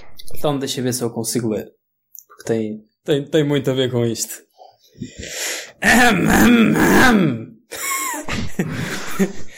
Eh, ora, pequenos, lado a lado, sentados em nossa infantilidade, jovens ingênuos, crianças sem cabeça, e pequenos. Naquele tempo todos prometíamos. Enfim, toda a criança é genial. Nós, sentados e sorridentes, vivíamos. Vivíamos esse belo mundo inconsciente. Éramos felizes existindo apenas. O tempo foi passando, o saber se apertando, e cada um de nós se afastou dos outros. Cada um criou os seus ideais. Todos tomámos partido. Tantos caminhos para escolher, tantas estradas para o abismo. Triste daquele que se engane. O perigo espreita, cuidado. As escolhas são fatais, ouviste? São para sempre, ouviste? Ontem a vida era simples, sem escolhas. Hoje a vida é outra. Hoje somos outros, somos maiores. Escolhe o teu caminho, mas não te percas. Este poema tem muito a ver com essa questão das pessoas se distanciarem. E eu posso dizer que este poema tem a ver até com mais, tem a ver com a dor de tu te distanciares das pessoas que são próximas e que achas que estão aí por um mau caminho. Não, mas não, não tem, tem que ser necessariamente por uh, maus caminhos. Às vezes distancias-te Não, só não, não. mesmo por Há com muitas- circunstâncias da vida. Muitas pessoas distanciam-se só, sim. Mas Sim, simplesmente, por exemplo, uma pessoa pode cresce a gostar de uma certa coisa claro, e a ser de uma certa maneira e outra pessoa é de- gosta de outras coisas de outra- maneira e portanto acabam por se afastar, deixam de ter aqui coisas em comum. Antes tinham em comum existirem e estarem próximos Uhum. e quando isso desaparece, desaparece a amizade. Já, este poema tem duas partes. A primeira fala sobre essa questão de quando somos jovens, somos de certo modo todos iguais, somos pequenos, somos todos crianças sem cabeça e todos prometemos, não é? Aos olhos dos, dos nossos pais, somos, naquela altura, somos todos pequenos génios, não é? Ainda todos temos um futuro, digamos assim. Ainda todos podemos ser astronautas ou. Acho eu, é a ideia que eu, que eu tenho, é como eu me lembro. Quando somos novos, tu- há sempre grandes aspirações para nós. E, e a segunda parte do poema trata um pouco essa questão de, de nos separarmos. E muitas vezes acontece por isso que vocês disseram, as pessoas separam-se simplesmente, deixam de ter gostos em comum. Mas às vezes o que acontece é, é- e que foi o que motivou na altura quando eu, quando eu escrevi isso, já há muitos anos atrás, foi o, o ver os nossos amigos. Agora já não somos todos geniais, já temos de fazer escolhas e, e vê-los a fazer escolhas que são objetivamente erradas. Escolhas que os afetam e que põem em risco o, o futuro de- desses nossos amigos e afastam-nos. Mas de certa forma, quem és tu para dizer que as escolhas deles são erradas? Eu não sei que escolhas de que escolhas se tratavam. Mas Isso é uma excelente questão, mas quem sou eu? É uma excelente questão. Eu posso ser só um Zé Ninguém e isto ser um- um- uma escrita pomposa de alguém que achava que estava acima de outras pessoas na vida. Na altura surgiu porque eu vi pessoas que tinham boas notas, tinham tempo para estar com os pais e com os amigos, eram simpáticas, davam-se bem, e o que eu assisti progressivamente foram foi estas pessoas a terem menos eh, relacionamentos com as outras pessoas, fecharem-se um pouco, no caso em videojogos e afins. Quando começaram a dar-se com pessoas, eram más companhias, andavam sempre a, a fumar, a, a meter-se nas ganzas. Todas estas coisas isoladas e controladas não têm mal, mas o que eu observei naquele, neste cenário em concreto, e que se repetiu com mais algumas pessoas da minha vida, foi o, a pessoa lentamente deixar de querer estudar, deixar de querer ter boas notas, deix- deixar de querer aprender, deixar de querer pensar na sua vida a longo prazo e pensar apenas no imediato. E o imediato era ganzas, jogos, más companhias, más escolhas, aquilo que eu considerei e que de certo modo hoje ainda considero como sendo más escolhas. o que Distância. para mim só denota um mau ambiente familiar, não necessariamente uma Mas, mas escolha da pessoa. é E tu dizes que tinha tempo para estar com os pais e etc. Mas se calhar estava infeliz e tu não notavas. É uma questão em que eu penso muito, que é essas pessoas. Eu, eu antigamente, e quando escrevi isto, que again foi há muitos anos atrás, eu não eu não, não associava muito isto aos pais, porque sempre vi uma relação saudável, porque conheço os pais desse, desse, dessa pessoa e eram simpáticos, sempre o trataram bem, nunca, nunca o mimaram demasiado, digamos assim, nunca lhe deram demasiadas coisas. Ao contrário de outros casos que eu conheço, que basicamente que tinham não, coisas a mais. O que não quer dizer nada, é claro. É? Exatamente. E à medida que o tempo foi passando, eu de facto concordo com isso que tu disseste, que é, eu acho que estes pais não controlaram, não educaram o suficiente o seu filho. Ou simplesmente havia um certo ambiente em casa uhum. que se calhar à primeira vista não é nocivo ou que não se mostra claramente para as pessoas de fora que o afetou profundamente. Então, mas ele não pode ter escolhido simplesmente fazer um caminho diferente daquilo que esperavam que ele fizesse? E não será que isso foi porque claro. reprimiram as ideias dele? Não o incentivaram a ser ele próprio? Tentaram tanto obrigá-lo a ir pelo caminho pré-definido que ele teve um grito de revolta, digamos assim? É possível, quer dizer, nem sequer conheço a pessoa, mas. Uh... não sei bem as circunstâncias envolvidas, mas. Quer dizer. Sim, de certa forma, o que tu estás a dizer parece-me bastante válido também, que é. Uh, porque é que essa escolha dessa pessoa é menos válida do que a tua, por exemplo. Pois. Só porque é diferente e uma que tu consideras uma má escolha tem necessariamente de ser de ter sido feita por causa de, de situações menos boas. Não pode ter sido simplesmente porque não, mas afinal é mesmo assim que eu quero ser e pronto. Estou melhor assim e, e, e que se lixa o outro modo de vida que as pessoas querem que eu tenha e e ele vê as tuas como más escolhas e as deles é que são acertadas. Tu podes dizer isso e, e eu não tenho grande argumento para te dar. Eu posso dizer, opá, esta pessoa uma vez estava com a namorada uh, num jantar em casa dos pais dela e estava tão drogado que não dizia coisa com coisa. E tu vais dizer, ah, isso é mau. Isso é mau. E eu, eu dou-te o mesmo argumento que tu me deste, que é, é mau, ok, foi uma escolha dessa pessoa, mau para ela nesse momento, mas se calhar no resto da vida vai ser feliz. Se calhar ela é feliz não tendo um emprego de, de não sei quantos mil euros, se calhar é feliz não tendo um canudo, se calhar é feliz sendo um tipo que de vez em quando toma umas ganzas e, e não tem uma relação estável, mas se sustenta simplesmente. Se calhar é feliz assim. Toma umas ganzas. Ainda, umas ganzas. Já agora, só mesmo a propósito, porque acho que isto tem mesmo tudo a ver. Deixa eu ver. Fumar aqui? Toma um chá. Vou colocar nas show notes o vídeo chamado Making Friends in Your 30s. Mas é um pouco isso, quer dizer, é, sim, eu já é senti, eu já senti muitas vezes isso. essa coisa do man, este tipo até parece um tipo bacana e não sei o que, pá, mas não me apetece, meu. isso já me aconteceu. e, e, de vez em quando, ou melhor, houve uma coisa chata que me aconteceu uh, quando estava na Finlândia que era eu tinha um grupo de amigos aqui e um grupo de amigos lá. Uhum. E havia certas pessoas em ambos os grupos, pá, gostava mesmo, sim senhor, gostava mesmo de estar com essas pessoas. E era muito. era complicado hum. porque o que tu gostarias era de ter essas pessoas todas reunidas no mesmo sítio. Aí era só a distância geográfica. Porque. Ou melhor, não era só, porque se tu pensasses, ah, a distância geográfica era gostava de levar estas pessoas lá para, para Portugal ou aquelas de Portugal para a Finlândia, vice-versa. Mas mesmo que isso acontecesse, muito provavelmente essas pessoas também não se identificariam, porque eram grupos bastante separados. E as pessoas com que eu gostava de mudar em Portugal e ainda gosto, etc., se calhar não se iriam integrar no grupo das outras pessoas com quem eu me dava bem lá. Percebo perfeitamente isso. E isso é, é mesmo muito infeliz. É verdade. Mas é preciso as pessoas integrarem-se? Não podes ter dois grupos separados? O esforço mental de ter dois grupos é tanto, man. É tão não grande. Sei, eu, eu lembro-me um bocado disso em relação a este vídeo, porque é um pouco a coisa do. Há ali uma pessoa que é bacana, sim senhor, mas escolhes não. É difícil. Eu, eu, eu acho isso muito difícil. É, eu não sei, porque eu, para mim continua a ser tudo o grupo dos meus amigos. Uhum. E tê-los assim separado é um, é um bocado contra a natura, I guess.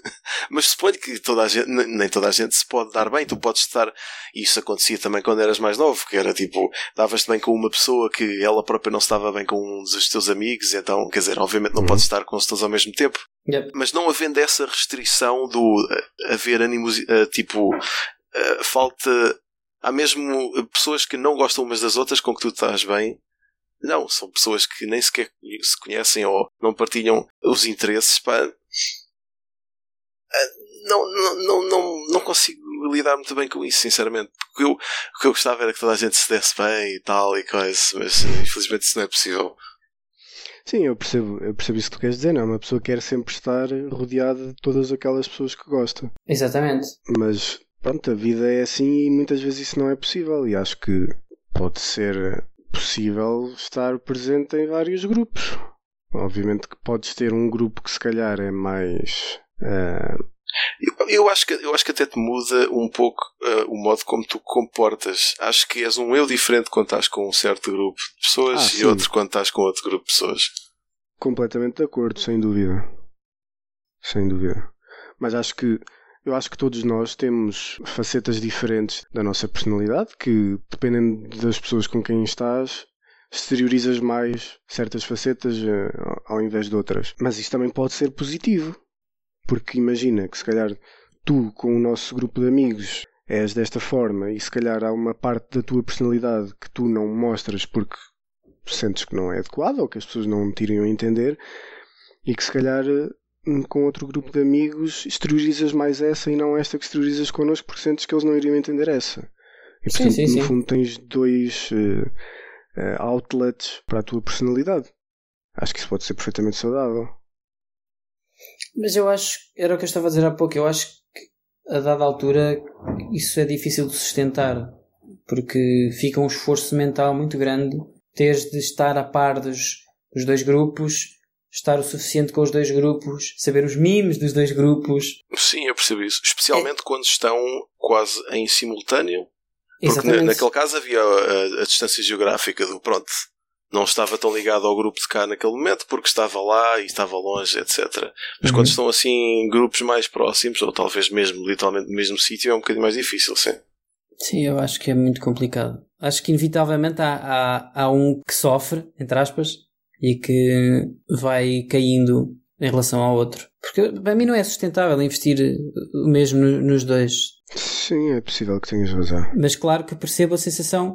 Again, o, se vocês se lembrarem, o, o nosso grupo de Facebook fundou-se pela minha vontade e a do de juntar grupos. Foi isso que deu o, o, o grupo. Foi, foi exatamente isso. Era essa, de certo modo, essa esse sentimento de pá, eu dou-me com estas pessoas e dou-me com aquelas, eu gostava que elas se dessem todas juntas. Bora criar aqui um grupo e ver o que é que sai desta salada. Pronto. Fair enough. Sim, sim. E apesar disso, nota-se claramente que há pessoas que estão melhor algumas com, com outras, né? Claro, e, e grupos claro. que se foram modificando, etc. Já, já é um outro assunto muito interessante. uh, dinâmica de grupos, etc.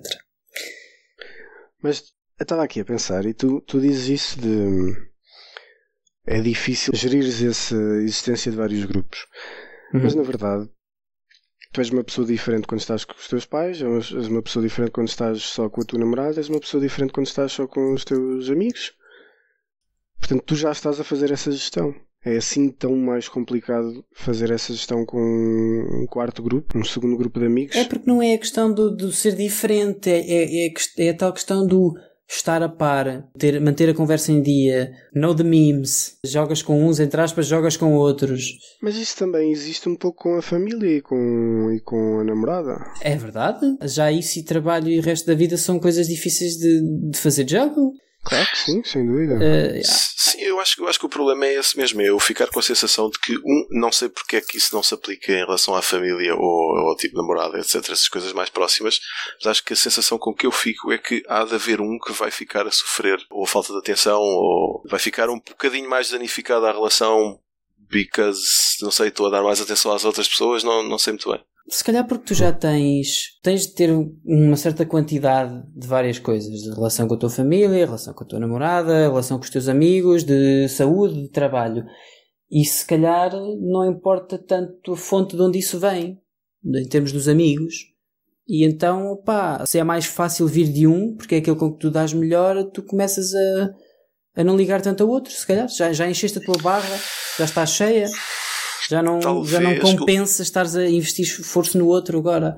Mas é que acho que também tem a ver com. o- Então, se for agora, por exemplo, o caso de. Sei lá, vais tirar um curso, né? Tipo, agora eu fui tirar um curso, né?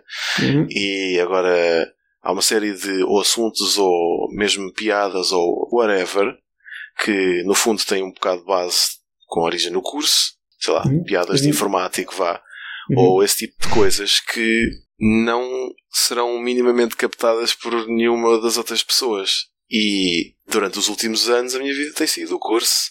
Então estou um bocado mais embranhado para este lado e mesmo assuntos ou whatever que o outro grupo possa ter podem não parecer tão interessantes neste momento como poderiam parecer na altura se não tivesse tido este afastamento.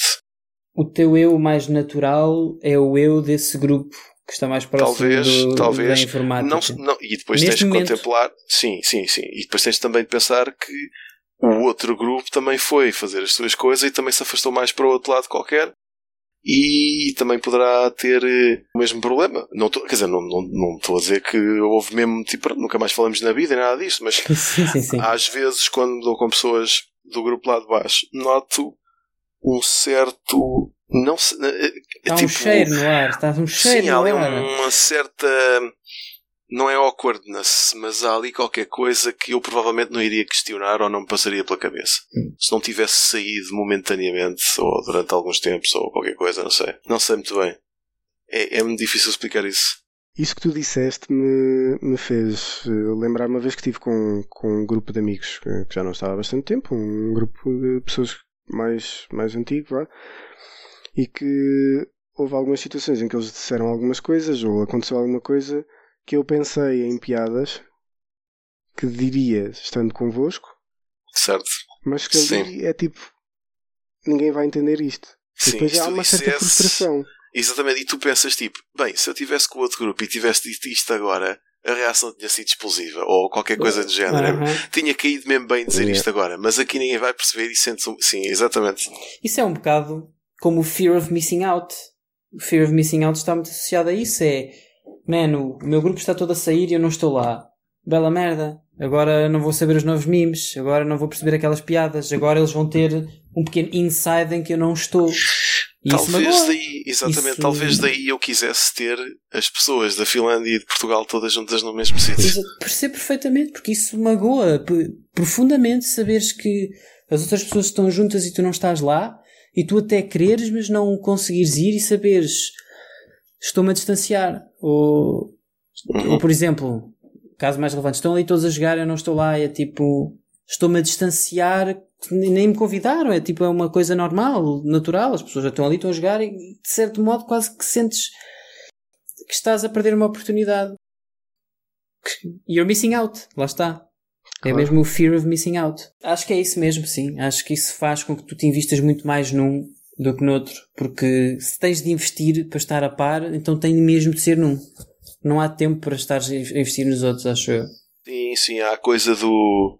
Se passar tempo igual vai ser entre grupos, vai ser talvez mediano neles todos. Exatamente. Enquanto se passas mais tempo num, passas a ser muito, uma relação muito mais, eh, não sei, interessante, I guess. Uhum. Muito mais fulfilling. Sim. Sim, suponho que, que tenhas razão.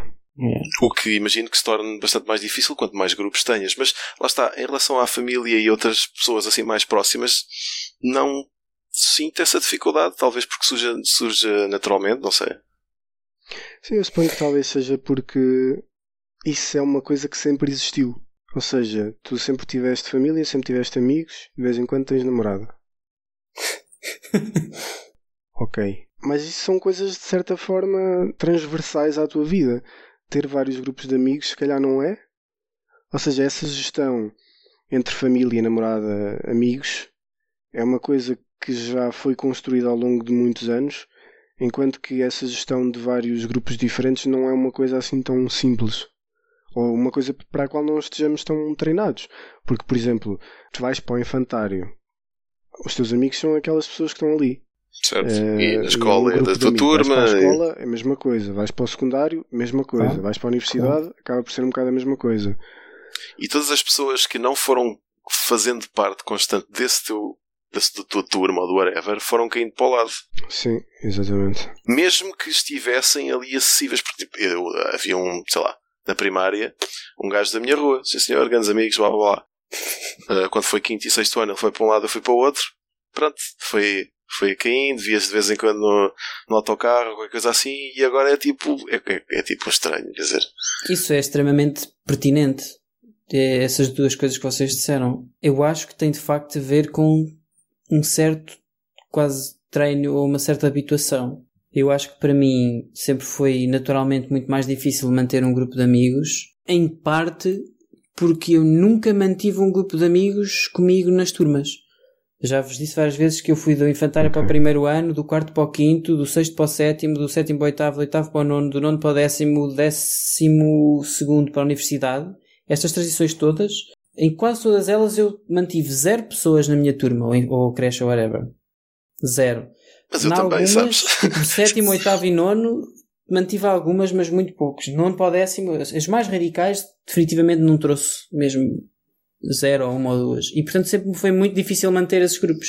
Na prática era sempre que há uma mudança grande do grupo, Exatamente. sei lá, por mudança de escola, ou no meu caso em que chumbei no décimo ano, Uhum. houve um, um grande fallout das pessoas com quem me dava nessa altura.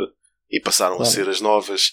Mas lembro-me que houve uma altura em que já estava tão farto disso, foi na altura em que andava a chumbar na torta de direito, já lá, na altura do 12 ano, em que nesse ano rejeitei por completo essa nova turma e continuei a associar-me à anterior. Porque já estava, era, era esta coisa do vídeo do Seinfeld. Eu, é eu sei que são excelentes pessoas, mas já estou farto disto e pá, eu dou-me com aqueles e pronto, acabou-se. Pois, mas se calhar até te fez bem esse, esse treino de seres capaz de manter laços com pessoas com quem não estás no dia a dia. Eu acho que era isso, é isso que me fez falta muito tempo. A pessoa com quem eu. A pessoa que eu. Digamos que. Desses grupos. Com que só há uma única pessoa com quem eu me dou atualmente. Eu Quer dizer. há do quinto ano. É do quinto ano. É a mais É, antiga Eu que eu me lembro. Apesar de termos. Mas, mas houve uma espécie de religação. Porque desapareceu no, quin- desapareceu no sétimo, oitavo e nono. E acho que voltou a aparecer no décimo, no mesmo liceu onde eu estava. E aí houve um bocado rekindle.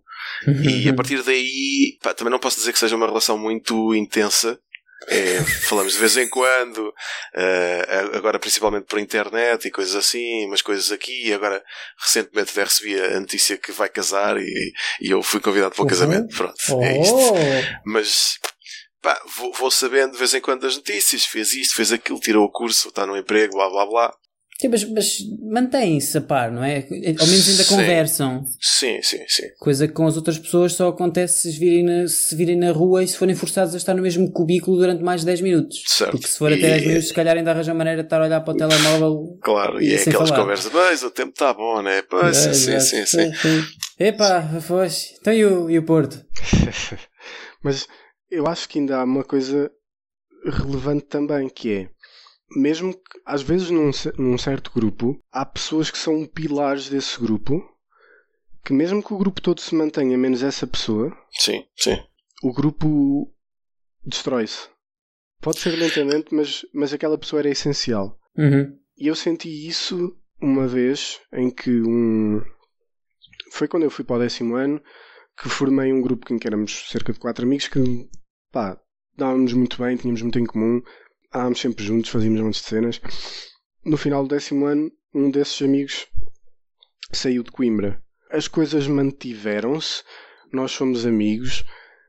Hoje em dia, raramente falamos, mas de vez em quando combinamos coisas, vamos tomar um café, assim, pá, imagina, duas vezes por ano, se calhar. Mas deixou de ser a mesma coisa, perdeu-se ali qualquer coisa por causa da saída de uma pessoa específica. E portanto eu acho que muitas vezes, se calhar, também, também acontece só isso, não és tu necessariamente que te afastas das pessoas, mas acontece ali Certo. qualquer coisa que. São, são as Na dinâmica condições ideais que acabaram, muda. exato. Sim, sim. Sim, eu até tenho pensado recentemente nisso por causa das nossas conversas e sim, eu acho que isso acontece. Acho, que- acho que de facto há pessoas que unificam o grupo pelos, pelos seus quirks de personalidade, digamos. Que é porque são as que marcam coisas ou porque são as que motivam para trabalhar ou, eh, para estarem juntos ou para quando o pessoal está todo a passar-se da cabeça que tentam serenar e dizer que vai tudo correr bem, não sei. É- e essas pessoas existem, de facto. E às Sim, vezes sim, não. E acho que não é sempre fácil de as identificar sem serem em retrospectiva. Ah, sim.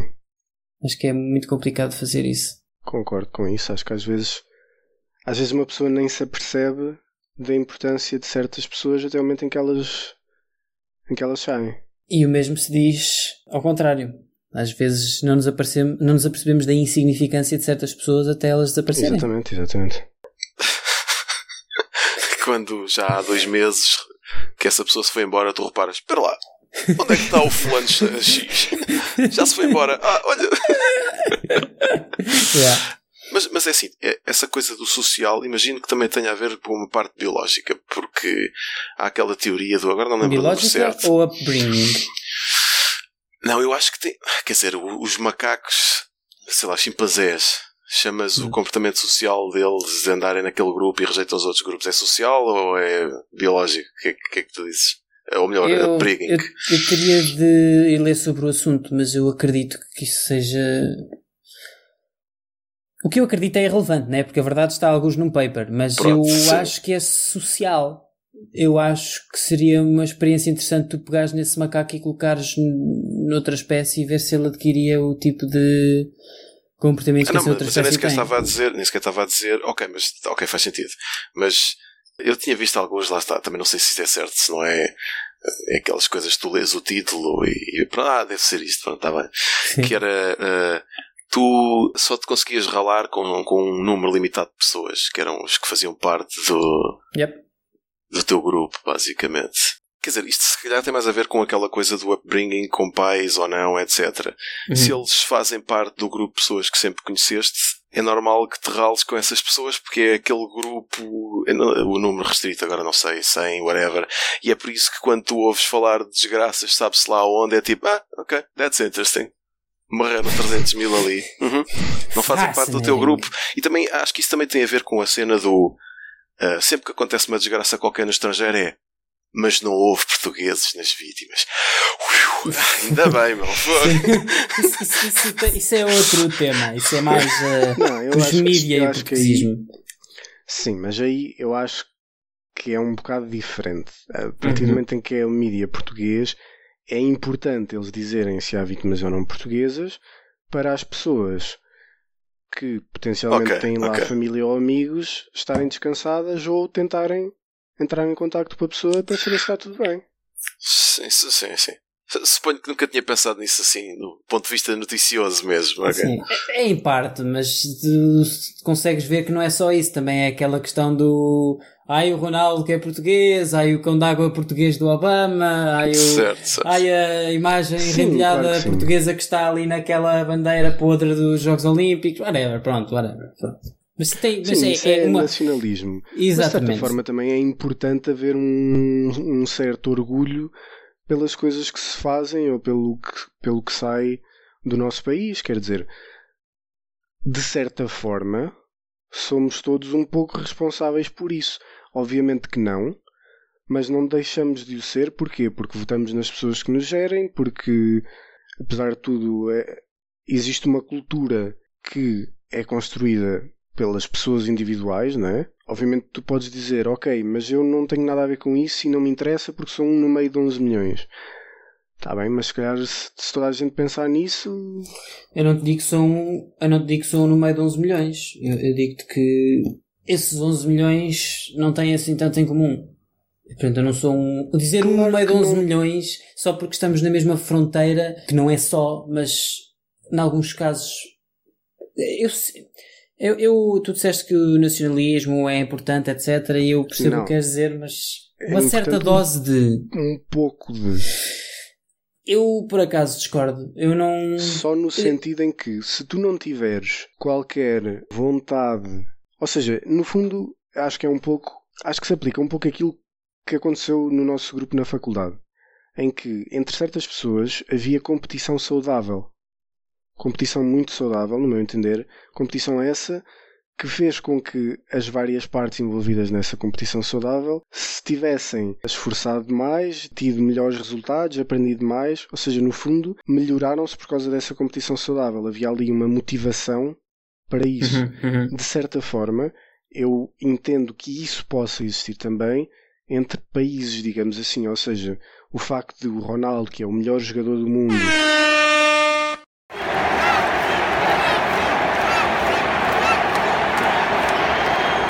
ser português, dá-nos um certo orgulho e faz-nos, se calhar, pensar: ok, nós podemos, se calhar, temos aqui potencial, podemos investir na formação em futebol e temos mais pessoas com esse nível. Ou então interessa ter ok, mais pessoas com esse nível. O que te interessa, se calhar, no, no Final Goal é mais o, o turismo, não? A mim não me interessa muito ter o melhor jogador de futebol. Eu não acho que o país ganhe muito com isso. Ah, mas desculpa lá, mas ganhei muito. A não o ser, a, não ser a nível ser- de turismo, a não ser a nível de comércio. Para mim é nesse tipo. Claro, claro, claro. Epá, quem Mas diz o é futebolista endpoint. diz uh, a empresa Sim, sim, sim, farmacêutica sim. que produz Claro, isto. claro, claro, claro, claro. Claro, mas não é É o um- ser futebolista só por ser futebolista. Para mim, o end Não, goal não. é este. É, o- é, o- é Claro, o ganho geral dizer- do, do, do país em si. Pronto, mas eh, para mim é indiscutível que o Ronaldo traz imensas. A existência do Ronaldo traz imensas vantagens ao país. Traz, não sim, só em sim, sim, turismo, claro que não só em notoriedade. Acho que, acho que é uma pessoa de facto marcante, importante, da mesma forma que o Eusébio foi na altura em que, em que era muito reconhecido. Uhum, uhum. Sim, sim, Vê lá a quantidade de pessoas, que, o fluxo de pessoas que não vai haver agora a visitar o, o aeroporto da Madeira para ver aquele busto. Pff, isto não ia haver sem o Ronaldo. Claro, mas eu, eu estou a concordar perfeitamente com isso. Eu só, só queria deixar claro que não é a cena do ah, vamos agora arranjar jogadores que é para termos orgulho nos jogadores. Para mim não é uma questão de orgulho nos jogadores. Eu vejo as coisas mais de uma perspectiva utilitarista, digamos. É o facto de haver aí um bom jogador traz coisas que em, em termos últimos dão benefícios ao país. Se calhar isso é mais felicidade, o que, se- o que resulta em maior produtividade. Se calhar é mais turismo. Isso para mim é que é o importante. Eu não tenho propriamente orgulho por ter um tipo que chuta melhor a bola do que os outros. Não, não, não tenho. É um bocado irrelevante. Tenho talvez. Não é, gosto, não é claro que questão de gosto, tu pessoalmente mas- teres orgulho, mas é questão de sentires que o sítio onde tu vives, as pessoas que te são próximas, mesmo que seja geograficamente, são pessoas que estão a fazer um bom trabalho e, e isso muitas vezes pode ser motivador para ti também. Se tu vives Sim. num local de excelência em que em muitas áreas tu sentes que as pessoas são boas, que há boa educação, que há bons resultados, que as pessoas são felizes a fazer aquilo, tu vais sentir se calhar uma motivação grande também para seres bom ou numa dessas áreas ou noutra área, para fazeres um esforço para melhorar, para educar as, bem as Sim, sim, crianças, sim. etc. Agora, o que eu acho que é errado é quando, tu, é quando levas isso ao extremo, como por exemplo o extremo americano, em que ah, a América é que é bué da fixe e nós é que fazemos tudo bem e, e etc. E ai não, imigrantes não entram aqui. Epá, não, as coisas não são assim. Não, é? não se pode Eu levar continuo a não ser. mas- Eu continuo. Eu continuo a não ser super fã do nacionalismo. Porque eu acho que. Mas eu também não sou grande fã do nacionalismo. eu acho que isso tudo Chamaria que tu descreveste. orgulho de... Mas de... isso tudo que tu descreveste, eu acho que não tinha de ser feito em relação ao país. Poderia ser feito em relação ao teu grupo de amigos, à tua família, ao teu emprego, à tua profissão. É mais fácil veres porque tu também estás inserido numa sociedade que tem essas divisórias. E é, mesmo que seja uma porcaria como o futebol, e vês, epá, estou num país que é uma miséria e tal, mas aquele gajo até conseguiu ser o melhor na área dele. Se calhar eu também consigo na minha, pá. Sabe? Certa que- motivação. Serve, de facto serve, mas eu, eu não acho que tenhamos de usar o, o, o país como veículo para isso, para esse tipo de motivação. Acho que, que isso, isso tem estas coisas positivas, mas também tem as coisas negativas de gerar o ultranacionalismo, o, o levar isso ao extremo, como tu mencionaste. Eu acho que, Claro. como são muitas pessoas, porque estamos a falar de nacionalismo e não de fazermos isto em microgrupos, do estilo, ah, é um grupo de pessoas, está ali um que tem sucesso, eu também consigo, vamos motivar-nos. Tipo, se de repente ficarmos todos malucos com power, não vai haver assim grande mal porque somos só alguns. Enquanto que se for o país todo, começam-se a formar grupos extremistas de ultranacionalismo e coisas do género.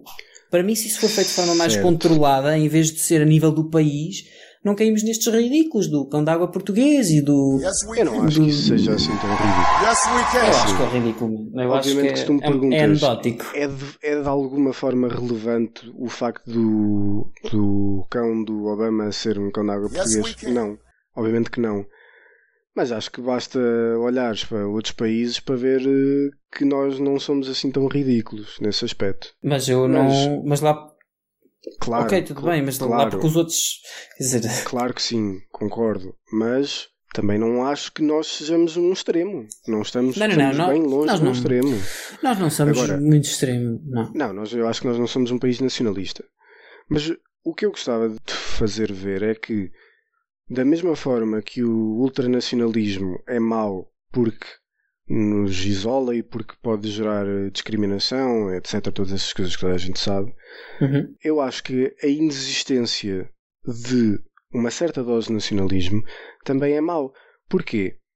Porque se tu não sentires um certo orgulho pelo local onde tu vives, tu não vais querer saber dele. Uhum. Então, o que é que te vai motivar a ter uma, uma, uma presença cívica? A votar, a não deitar lixo para a rua, a reciclar as coisas, a seres bem educado para as pessoas que te rodeiam. O que é que te motiva a isso se não sentires que pertences a uma coisa grande? É- A educação é que é assim. Claro que tu estás a dizer que se eu agora fosse para a França, eu ia cagar-lhes as ruas todas porque não estou no meu país. Não. Não é? O que eu quero dizer é, acho que é também um fator de motivação tu quereres fazer coisas boas para o teu país.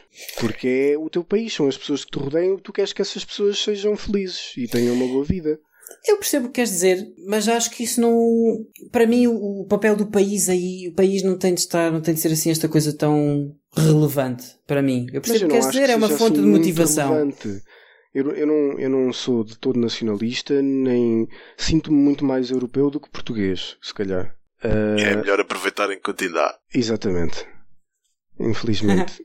Mas Sim. acho que deve haver uma certa dose, acho que é importante, é importante zelarmos pelos nossos interesses. Se não quisermos saber disso, acho que há certas coisas que se perdem. Ou seja, acho que a virtude está no meio, como sempre. Uhum. Um extremo para um lado é mau, um extremo para o outro é mau. É preciso equilibrar as coisas. Sim. Apesar de eu achar que há claramente certos assuntos no, no nosso panorama nacional em que levamos as coisas um bocado ao, ao ridículo. Esse exemplo do cão d'água, as coisas do Ronaldo, Sem dúvida. são, são No caso Sim, do sim, Ronaldo, sim, sim. não sei. ah, man, é extremamente algumas irritante. coisas como, pá. por exemplo, quando começam a falar da família dele e, e aparece a mãe dele no telejornal ou o que quer que seja, pá, sim, isso é um exagero, sem dúvida. Não, não, não, não. O que eu acho mais ridículo, o exemplo mais ridículo desse tipo de situações é quando acontece uma desgraça em Portugal e depois as notícias são vejam, vejam, a imprensa internacional está a falar da nossa desgraça. Isso é que é a cena que mais nojo me mete. É tipo, cai uma ponte, morre não sei quanta gente, ah, mas a CNN disse, ei, fogo. Até parece que é um evento turístico, todos orgulhosos, epá, pronto. Sim. Exatamente. Exatamente. Eh, veja o que se diz lá fora sobre a performance de. Sim, há sempre isso, há sempre isso. Há sempre a revisão da imprensa internacional sobre o que é que os outros estão a dizer. Aliás, nem sequer interessa o que é que os outros estão a dizer, é vejam, estão a falar sobre nós. Seja qual for, seja bom ou sim, mau. Sim, sim. Eu, é, é assim, eu, eu, digo, eu digo isto porque, de certo modo, nós vemos sempre o pior das coisas manifesta-se na internet. Então tu, é normal tu ires a uma notícia qualquer na net, notícia qualquer que fale do Ronaldo, do Real Madrid, e vais ver, ah, ok, estão a falar aqui, ah, uau, o, o Real Madrid eh, perdeu uma final. Ao menos não foram eliminados há três jogos atrás, como o Barcelona. o Barcelona que não é do Ronaldo, Garrett que é do Anão e não sei o quê. E é tipo, o que tu vês nas notícias é sempre isto, é a questão dos extremos, é sempre os extremos, é o nós contra eles, o, eles são maus e tipo, Sim, mas isso faz incomoda-me. parte, isso faz parte dos mídia porque Faz, gostam faz. de Mas isto são os comentários das pessoas nas notícias. Ao, ao- levar as coisas ao extremo, que é para polarizar as pessoas e ganharem com isso. Mas isto que eu mas- estou a dizer são as próprias pessoas a comentar nas certo, mas notícias. isto também é uma consequência. Consequência, claro. Pronto. Claro. Mas claro. eu, eu, por exemplo, eu prefiro muito mais quem o Real Madrid que o Barcelona. Eu estou-me a cagar para o futebol. Mas uh, se ganhar o Real Madrid, eu prefiro porque está lá o Ronaldo. Se da mesma forma que se ganhar o Chelsea, Sim. eu prefiro porque está lá o Mourinho. Não, não está, está no Manchester E United. depois agora É a Manchester. coisa. Mas eu percebo porque eu ia dar o exemplo, eu ia dar É o exemplo do Mourinho. Eu sinto isso com o Mourinho. No caso do Ronaldo, não digo, por exemplo, porque eu aprecio futebol e prefiro o futebol do Barcelona. Por exemplo, nesse caso em concreto. Mas percebo o que queres dizer. Porque com o caso do Mourinho é a mesma coisa. Eu antes puxava pelo. e- e- e- mas não.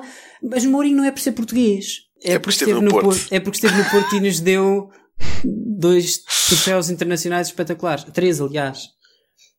Acho que não é tanto por ser português. Então é só porque foste beneficiado, gostas da pessoa.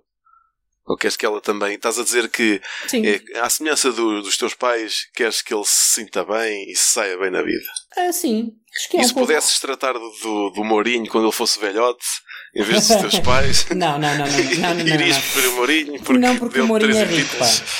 Não porque o Mourinho é rico, ainda, ainda por cima provavelmente é do Benfica, pá. Sim, mas não sabes as escolhas financeiras que ele vai tomar até à velhice, não é? Pode cair na desgraça. Pá, mas sinto que já teve oportunidades suficientes para pôr a vida em, em condições. Não, não, é, não é para aí, pá. Se o homem tiver aí pelas vezes da amargura, pá, talvez lhe dê um eurito.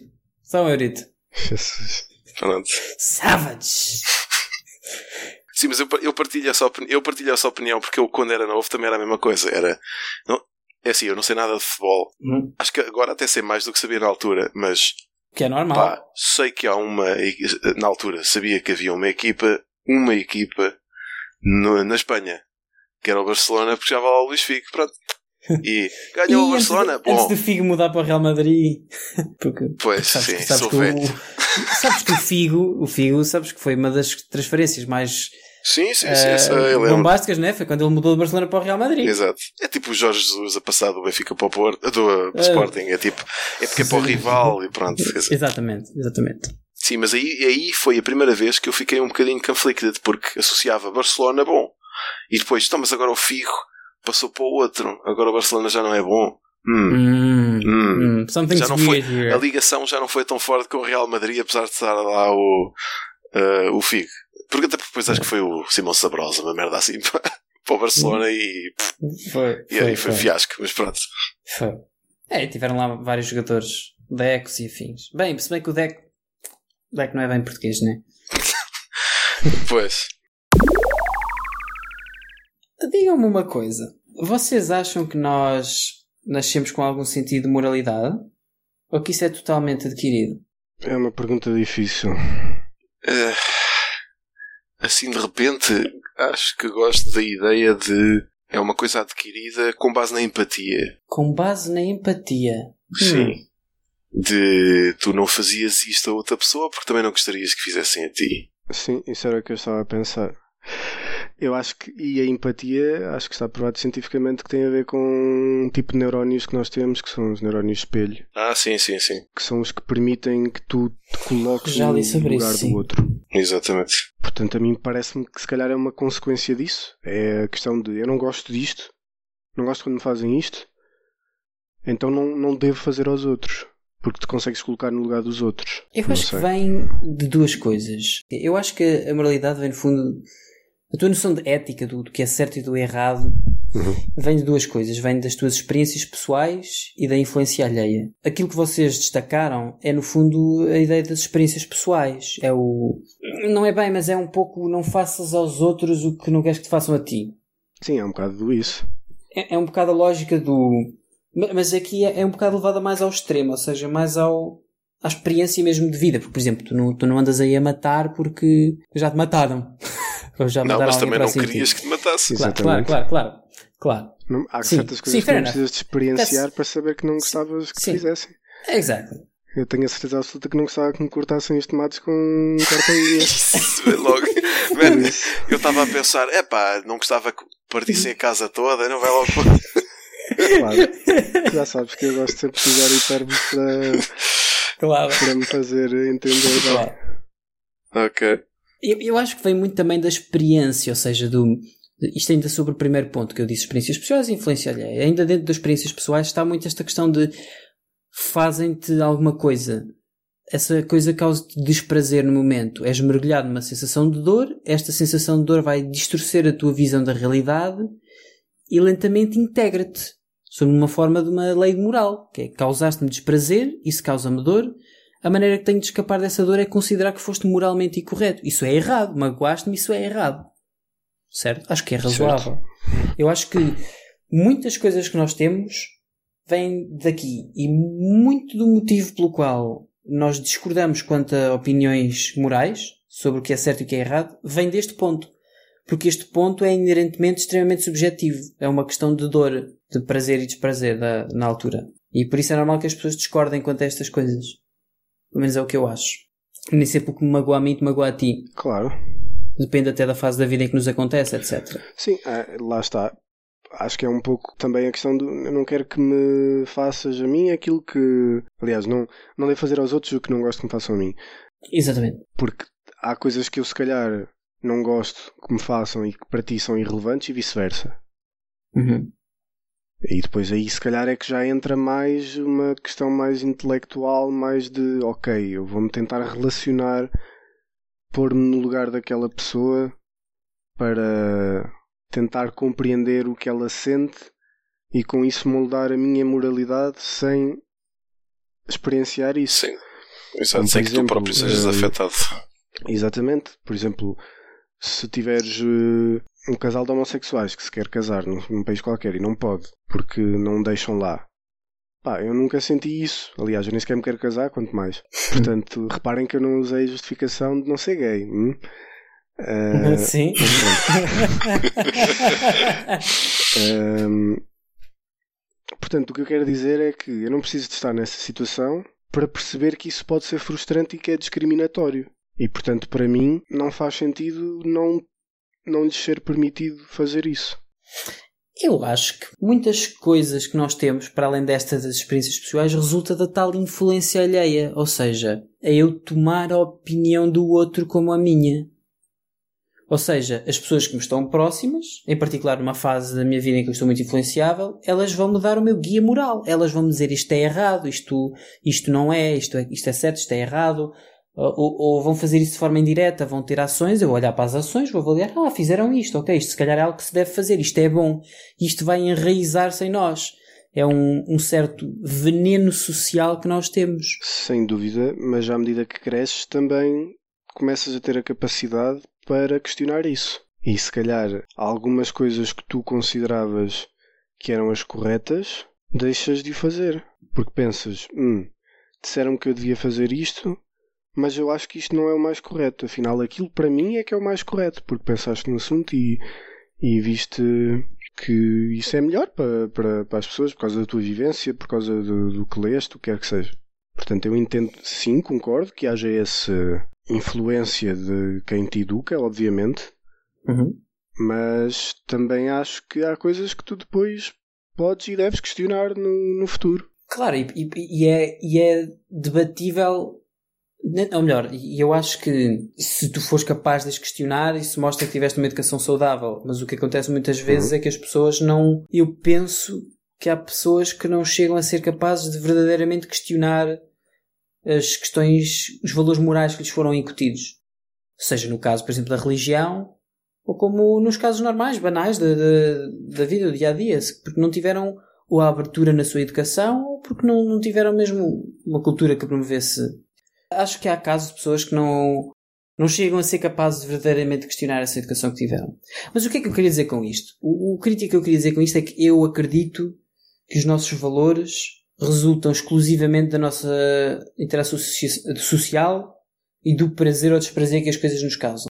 Ou que projetamos que as coisas nos vão causar, mas isto é sempre com base na nossa experiência passada. Ou seja, eu não acredito mesmo que haja uma noção de bem e de mal que esteja enraizada em nós de forma biológica. Eu acho que é tudo adquirido com base nas nossas vivências, nas nossas experiências e no que nos educam, da forma como nos educam. Sim, Ou seja, eu sou que... dos meus genes na medida em que isso condiciona a minha interação com o ambiente, do que fui, do meu passado, eh, as minhas memórias e do que de mim fizerem, de como me moldarem e como estas três componentes interagirem umas com as outras. Quer dizer, eu acho que tu dizeres que existe uma coisa definida que é o bem e o mal no fundo estás a aceitar uma, uma existência divina. Quase, sim. Que define essas coisas, para mim. Agora, o que eu acho que tu podes argumentar é que pode ser quase uma coisa como a matemática, por exemplo. Se tiveres um- uma espécie alienígena que teve outro desenvolvimento, o consenso agora é que eh, essa espécie também teria a mesma matemática que nós. Podia, obviamente, Hum. representar e certamente a representaria de certa, de certa forma diferente, mas os conceitos seriam os mesmos. Os resultados Uhum. seriam os mesmos. E será que se pode argumentar que isso também acontece com o bem e com o mal? Não, por exemplo, a questão do, do ser errado ou não matar uma pessoa. Mas, eh, mas tens que interagir socialmente. Ou melhor, não te podias aperceber disso ao. Imagina que lidavas só com animais. E. Com base na aperceberes-te experiência. que. Certo, mas ok. Eu acredito mesmo nisto, pá. Eu, eu, eu sei que há pessoas que acham que, que temos uma certa noção de bem e de mal, de ah, não deves magoar, ou não deves trair, ou deves estar sempre com a mesma pessoa, não deves. Foram as mesmas coisas esta. Eh, não deves. não deves bater em alguém, não deves eh, abandonar os pais, etc. Eu acho que nada disto nasce connosco. Nada. Zero. Concordo. Quer dizer, podes ter algum tipo de comportamentos para os quais estás mais virado por causa da genética, do instinto, Claro. de o que quer que seja, mas mais do que isso também acho que não. Pois é, é tal coisa dos neurónios eh, espelho. Sim, exatamente. mas pode ser ensinado que certas coisas são irrelevantes, então tipo aqueles miúdos que nascem no meio de famílias lá do KKK ou dos nazis ou whatever, e pronto, né?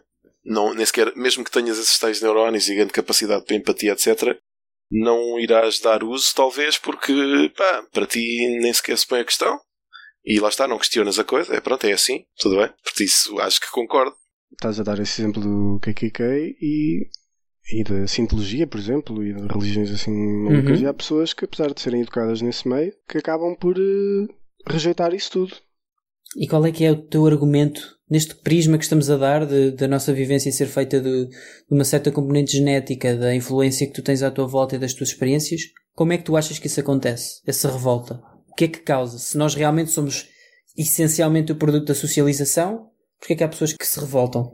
Porque não somos só da socialização, somos também. Há essa questão da, dos neurónios espelho, como estávamos a dizer, e para além disso, essas pessoas podem ter uma educação intelectual suficiente, apesar de depois terem uma, uma chamemos de uma educação moral Questionável. questionável, exatamente. A educação intelectual pode ser boa e pode-lhes dar as ferramentas para questionarem essa moralidade que lhes foi incutida.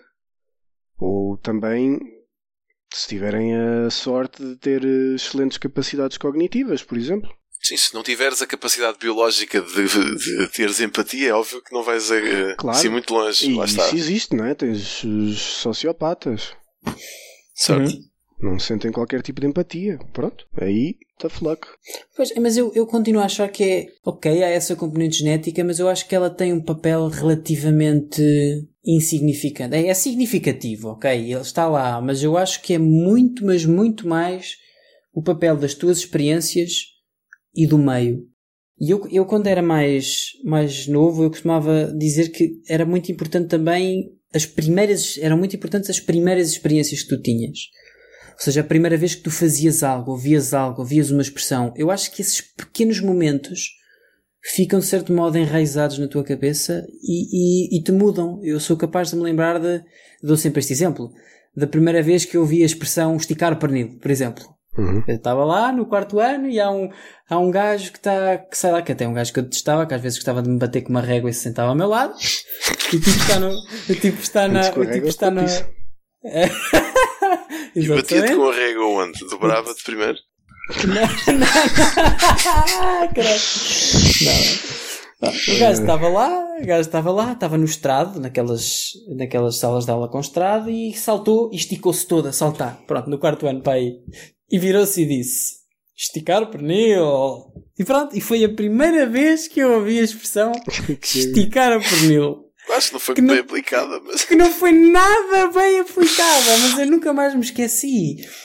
E eu, eu na altura, eu agora já não penso tanto assim, mas eu quando era mais novo, eu pensava bem neste, bastante nestes assuntos da moralidade, etc. Eu achava que o nosso ser resulta muito destas destes pequenos momentos da nossa vida, estes pequenos primeiros, estes pequenos ses. A, a forma que eu, como eu ouvi esta expressão, de algum modo influenciou-me, mudou o meu caminho para sempre. E eu acho que de facto é isto que nos molda. É as nossas pequenas experiências, a vez em que nós vimos alguém a discutir um assunto, a vez em que vimos os nossos pais a falar sobre um assunto nem percebíamos bem, mas vimos a postura deles. Tudo isto nos molda para sermos pessoas com mais ou menos propensão para questionarmos o que está à nossa volta, para, para nos revoltarmos, etc. Eu acho que a genética tem muito mais a ver com as nossas capacidades inatas. E, óbvio, por, definição, né? Mas isso tem muito mais a ver com a nossa facilidade em fazer algumas coisas. E, e, e, não acho que isso tenha muito a ver com os valores morais. Eu acho mesmo que isso resulta da nossa experiência. E se há um tipo que se revolta contra a educação que teve, é de facto também contra a educação, ou melhor, contra os valores morais que lhe são, que lhe são incutidos, é de facto porque ele desenvolveu capacidade cognitiva suficiente para os questionar, mas se calhar também porque ele saiu um, um dia de, do meio da aldeia e, e, viu um mundo ligeiramente diferente. Ele até pode nem ser muito esperto, mas teve uma pequena experiência. Sem dúvida. Eu acho mesmo que isto é essencialmente influenciado pelo, pelo ambiente em que tu estás. E vocês percebem, eu ao dizer isto, percebem que, de facto que eu não podia dizer outra coisa senão isto, porque pelas nossas outras conversas vocês sabem a importância extrema que eu dou ao, à educação que os pais dão. Uhum. Para mim está tudo de tal forma ligado que eu acho. É, é isso, está mesmo tudo muito intimamente ligado. Eu acho que nós somos de facto.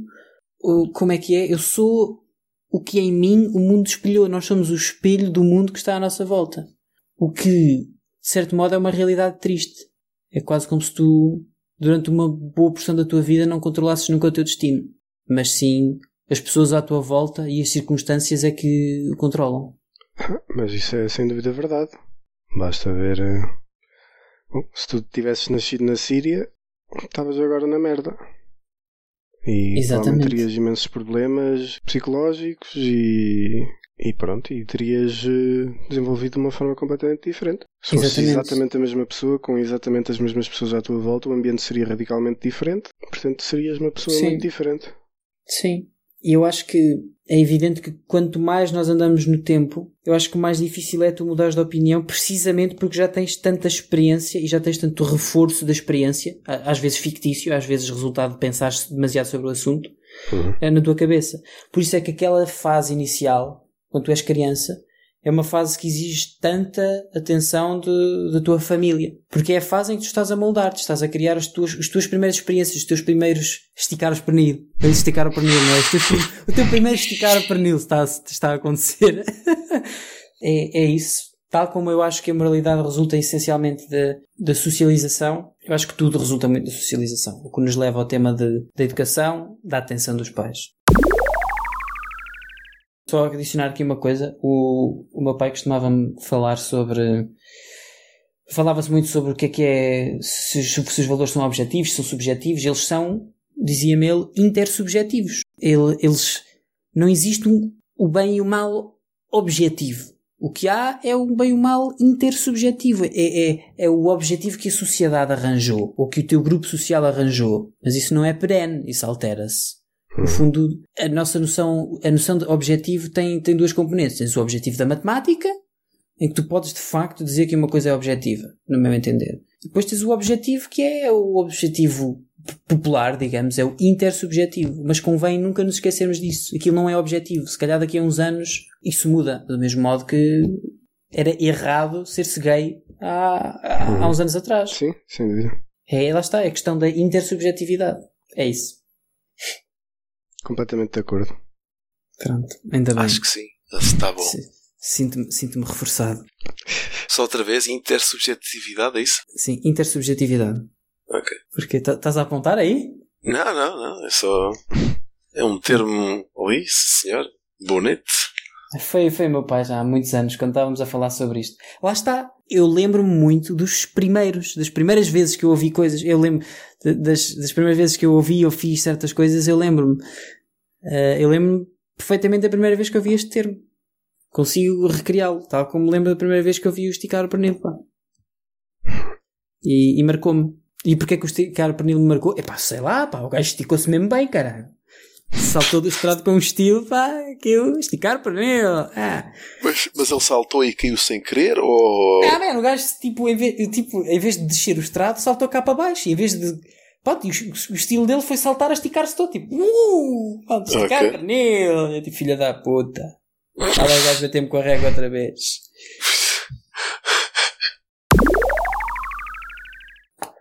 Porque tu falaste nisso e eu lembrei-me logo de uma vez que, que estive com uns. Quem é que estava a Era Maxi. Fui eu. pegar o spray? Estou a limpar o que era. monitor, peço desculpa. Pensei que, pensei que tivesses a tirar a, vaselina. Não, Não, Eh, desculpa, continua. Isso era fixe. Fazer o amor há bebe bebendo enquanto se esquia. Life goals. Lembro-me que, a única vez da minha vida que fumei enquanto estava a cagar. Não querendo a fumar. E pronto, e é isso.